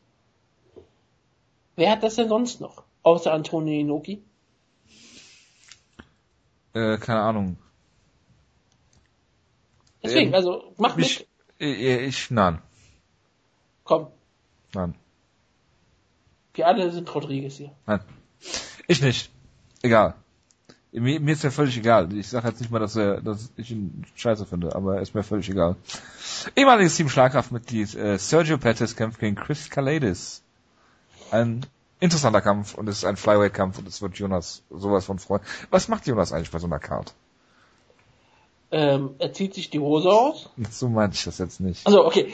Ähm, was macht er so? Er wird wahrscheinlich irgendwann aufstehen und sich die Karte anschauen. Und ich meine, er wird sehr häufig reagieren. Nämlich gar nicht, so wie er es halt immer macht. Er wird dabei wahrscheinlich äh, irgendwas auf Twitter schreiben. Ja, ich hoffe nicht von unserem Account. Ich hoffe sehr von unserem Account, das ist immer sehr erfolgreich.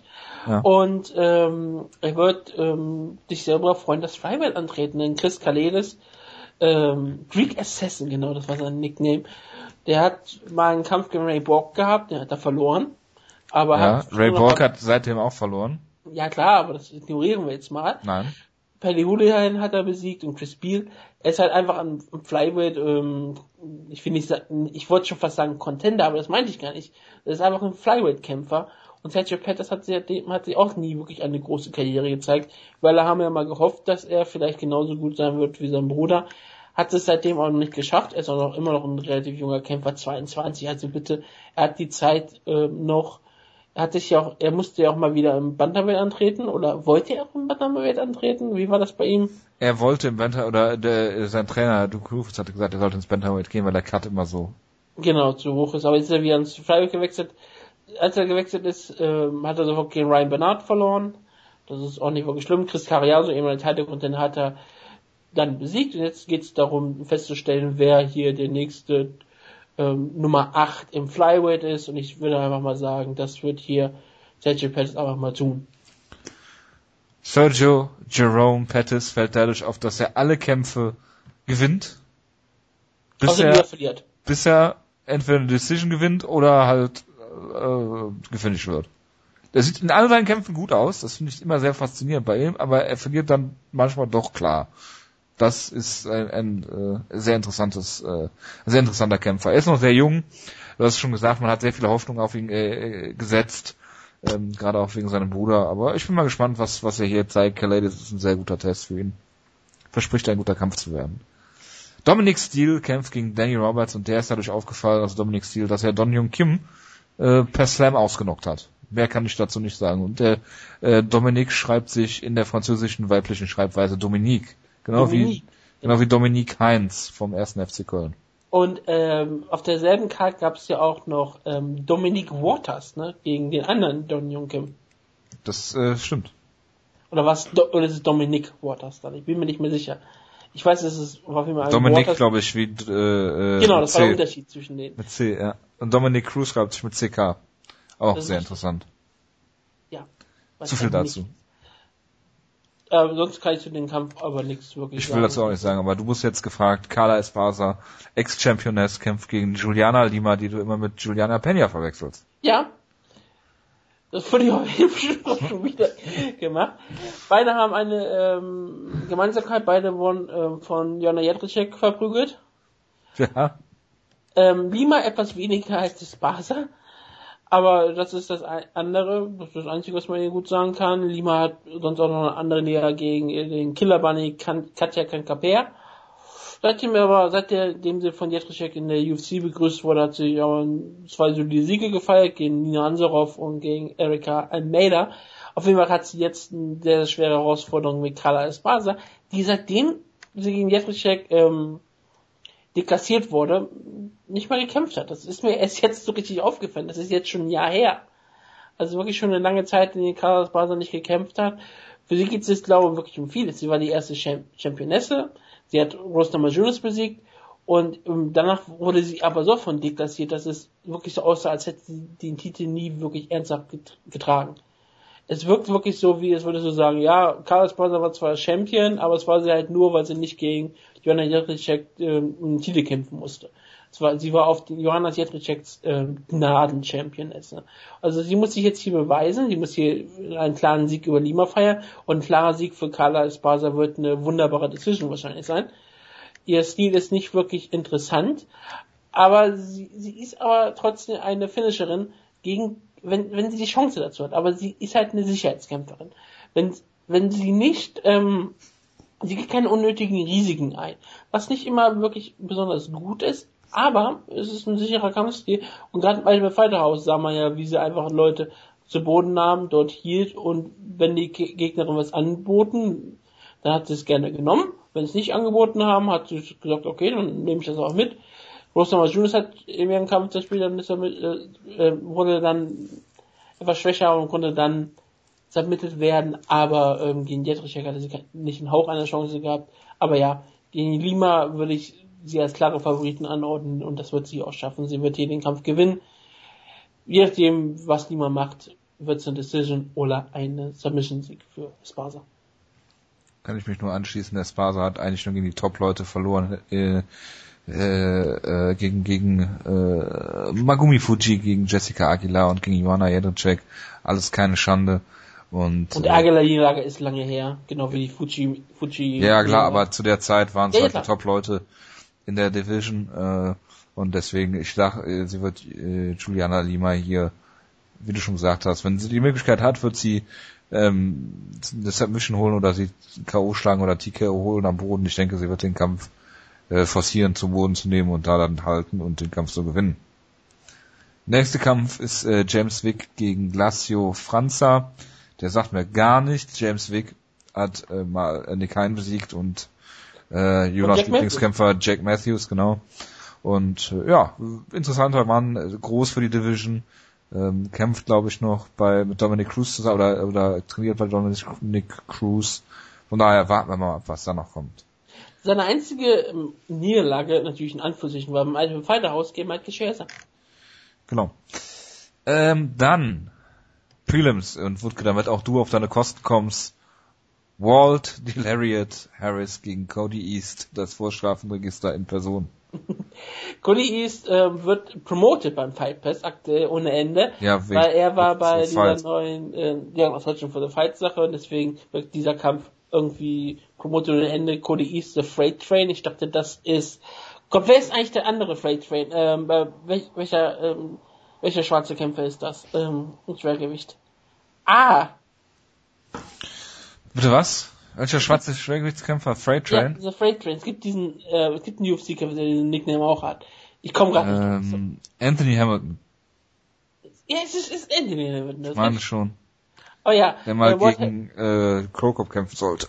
Walt Harris ist ein absoluter Weltklasse-Kämpfer, den man sich vorstellen könnte. Er hat so äh, illustre Niederlagen wie Jared Groshold, Nikita Krylov, Sola Palele. Fast alles ehemalige Team Schlagkraftkämpfer. Ja, ich meine, deswegen hat er sich auch verdient, wieder in der UFC zu kämpfen und gegen Cody East hier anzutreten. Ja, es ist ein Schwergewichtskampf. Ich meine, Cody East hat einen Sieg über Rob Bro äh, Roy Broughton. Was willst du mehr? Hervorragend. Ja, der nächste Kampf ist auch einer deiner Lieblingskämpfer dabei, ist jetzt hochgegangen ins Light Heavyweight. Es ist äh, Clint Hester. er ist ein absolutes Talent, ne? Er ist 29 Jahre jung. Ja, total. Er ist ist- schlecht. Ja, aber er ist da ein talentiertes, junges, aufstrebendes Talent. Nein, Warum nicht? Er Weil ist nicht- 29. weil er nicht gut ist. Ja, aber das ist Light Heavyweight. Ja, aber jung äh, macht ihn nicht zu einem guten Kämpfer. Aber im Light Heavyweight. Er hat Niederlagen gegen Victor, Victor Miranda und äh, Robert Whittaker. Und geht jetzt hoch und wird da gegen Marcos Rogerio de Lima kämpfen. Er hat auch Deal Andrews gebrochen. Als den Andrews, Andrews auf dem Weg zu einem Karriere, Karriere gebrochen. Ja, hat er wirklich. Efren Escudero gegen Kevin Lee ist der letzte oder der erste Kampf auf der Karte. Wutke, was, was, hältst, du- was hältst du denn von der Karte? Also die Maincard ist exzellent, da kann man nicht drüber reden. Das ist eine wunderbare Pay-Per-View-Card. Zwei Titelkämpfe, Pettis gegen Barbosa, Mit Whittaker wäre Nadal, natürlich noch besser gewesen. Rodriguez, Philly. Was? Mit äh, äh. DC, DC wäre natürlich nochmal das äh, E-Titel Ja, ja, da, hätten wir noch ein bisschen länger über die Karte reden müssen. Ähm, aber ja, das wäre auf jeden Fall hier eine wunderbare Sache gewesen. Und ja, ich sehe es hier gerade, Richard Payne gegen Dennis Sieber war auf dieser Karte ähm, gehandelt worden, lange Zeit. Aber ja, ähm, die Undercard ist ähm, ein bisschen schwach besetzt, wie ich finde. Also Carla Espasa, dass hier Comeback Fight ist wunderschön und James Wick ist ein, ein wunderbares Talent, aber sonst es fehlt mir hier irgendwas auf der Undercard. Hier ist kein großer Kampf auf der Undercard. Normalerweise hast du irgendwie immer so diesen einen Kampf, den du noch irgendwie gerne sehen möchtest. Hier muss ich ganz ehrlich sagen, die Undercard ist halt einfach nur da. Was Gut. nicht wirklich schlimm ist, aber sie ist halt einfach nur da. Gutes Schlusswort von dir, Wutke. Ich würde sagen, wir belassen uns damit, äh, wünschen viel Spaß, eine gute Woche. Wir melden uns äh, nächste Woche wieder, dann mit dem äh, Review zu dieser Show, mit dem äh, Bellator Review. Wir hoffen, Jonas Handgelenk verletzt sich nicht. ja, auf jeden Fall. Ähm, und haben dann leider kein Preview, weil am 8. Mai erst Rotterdam ist. Warten wir mal ab. Kriegsende.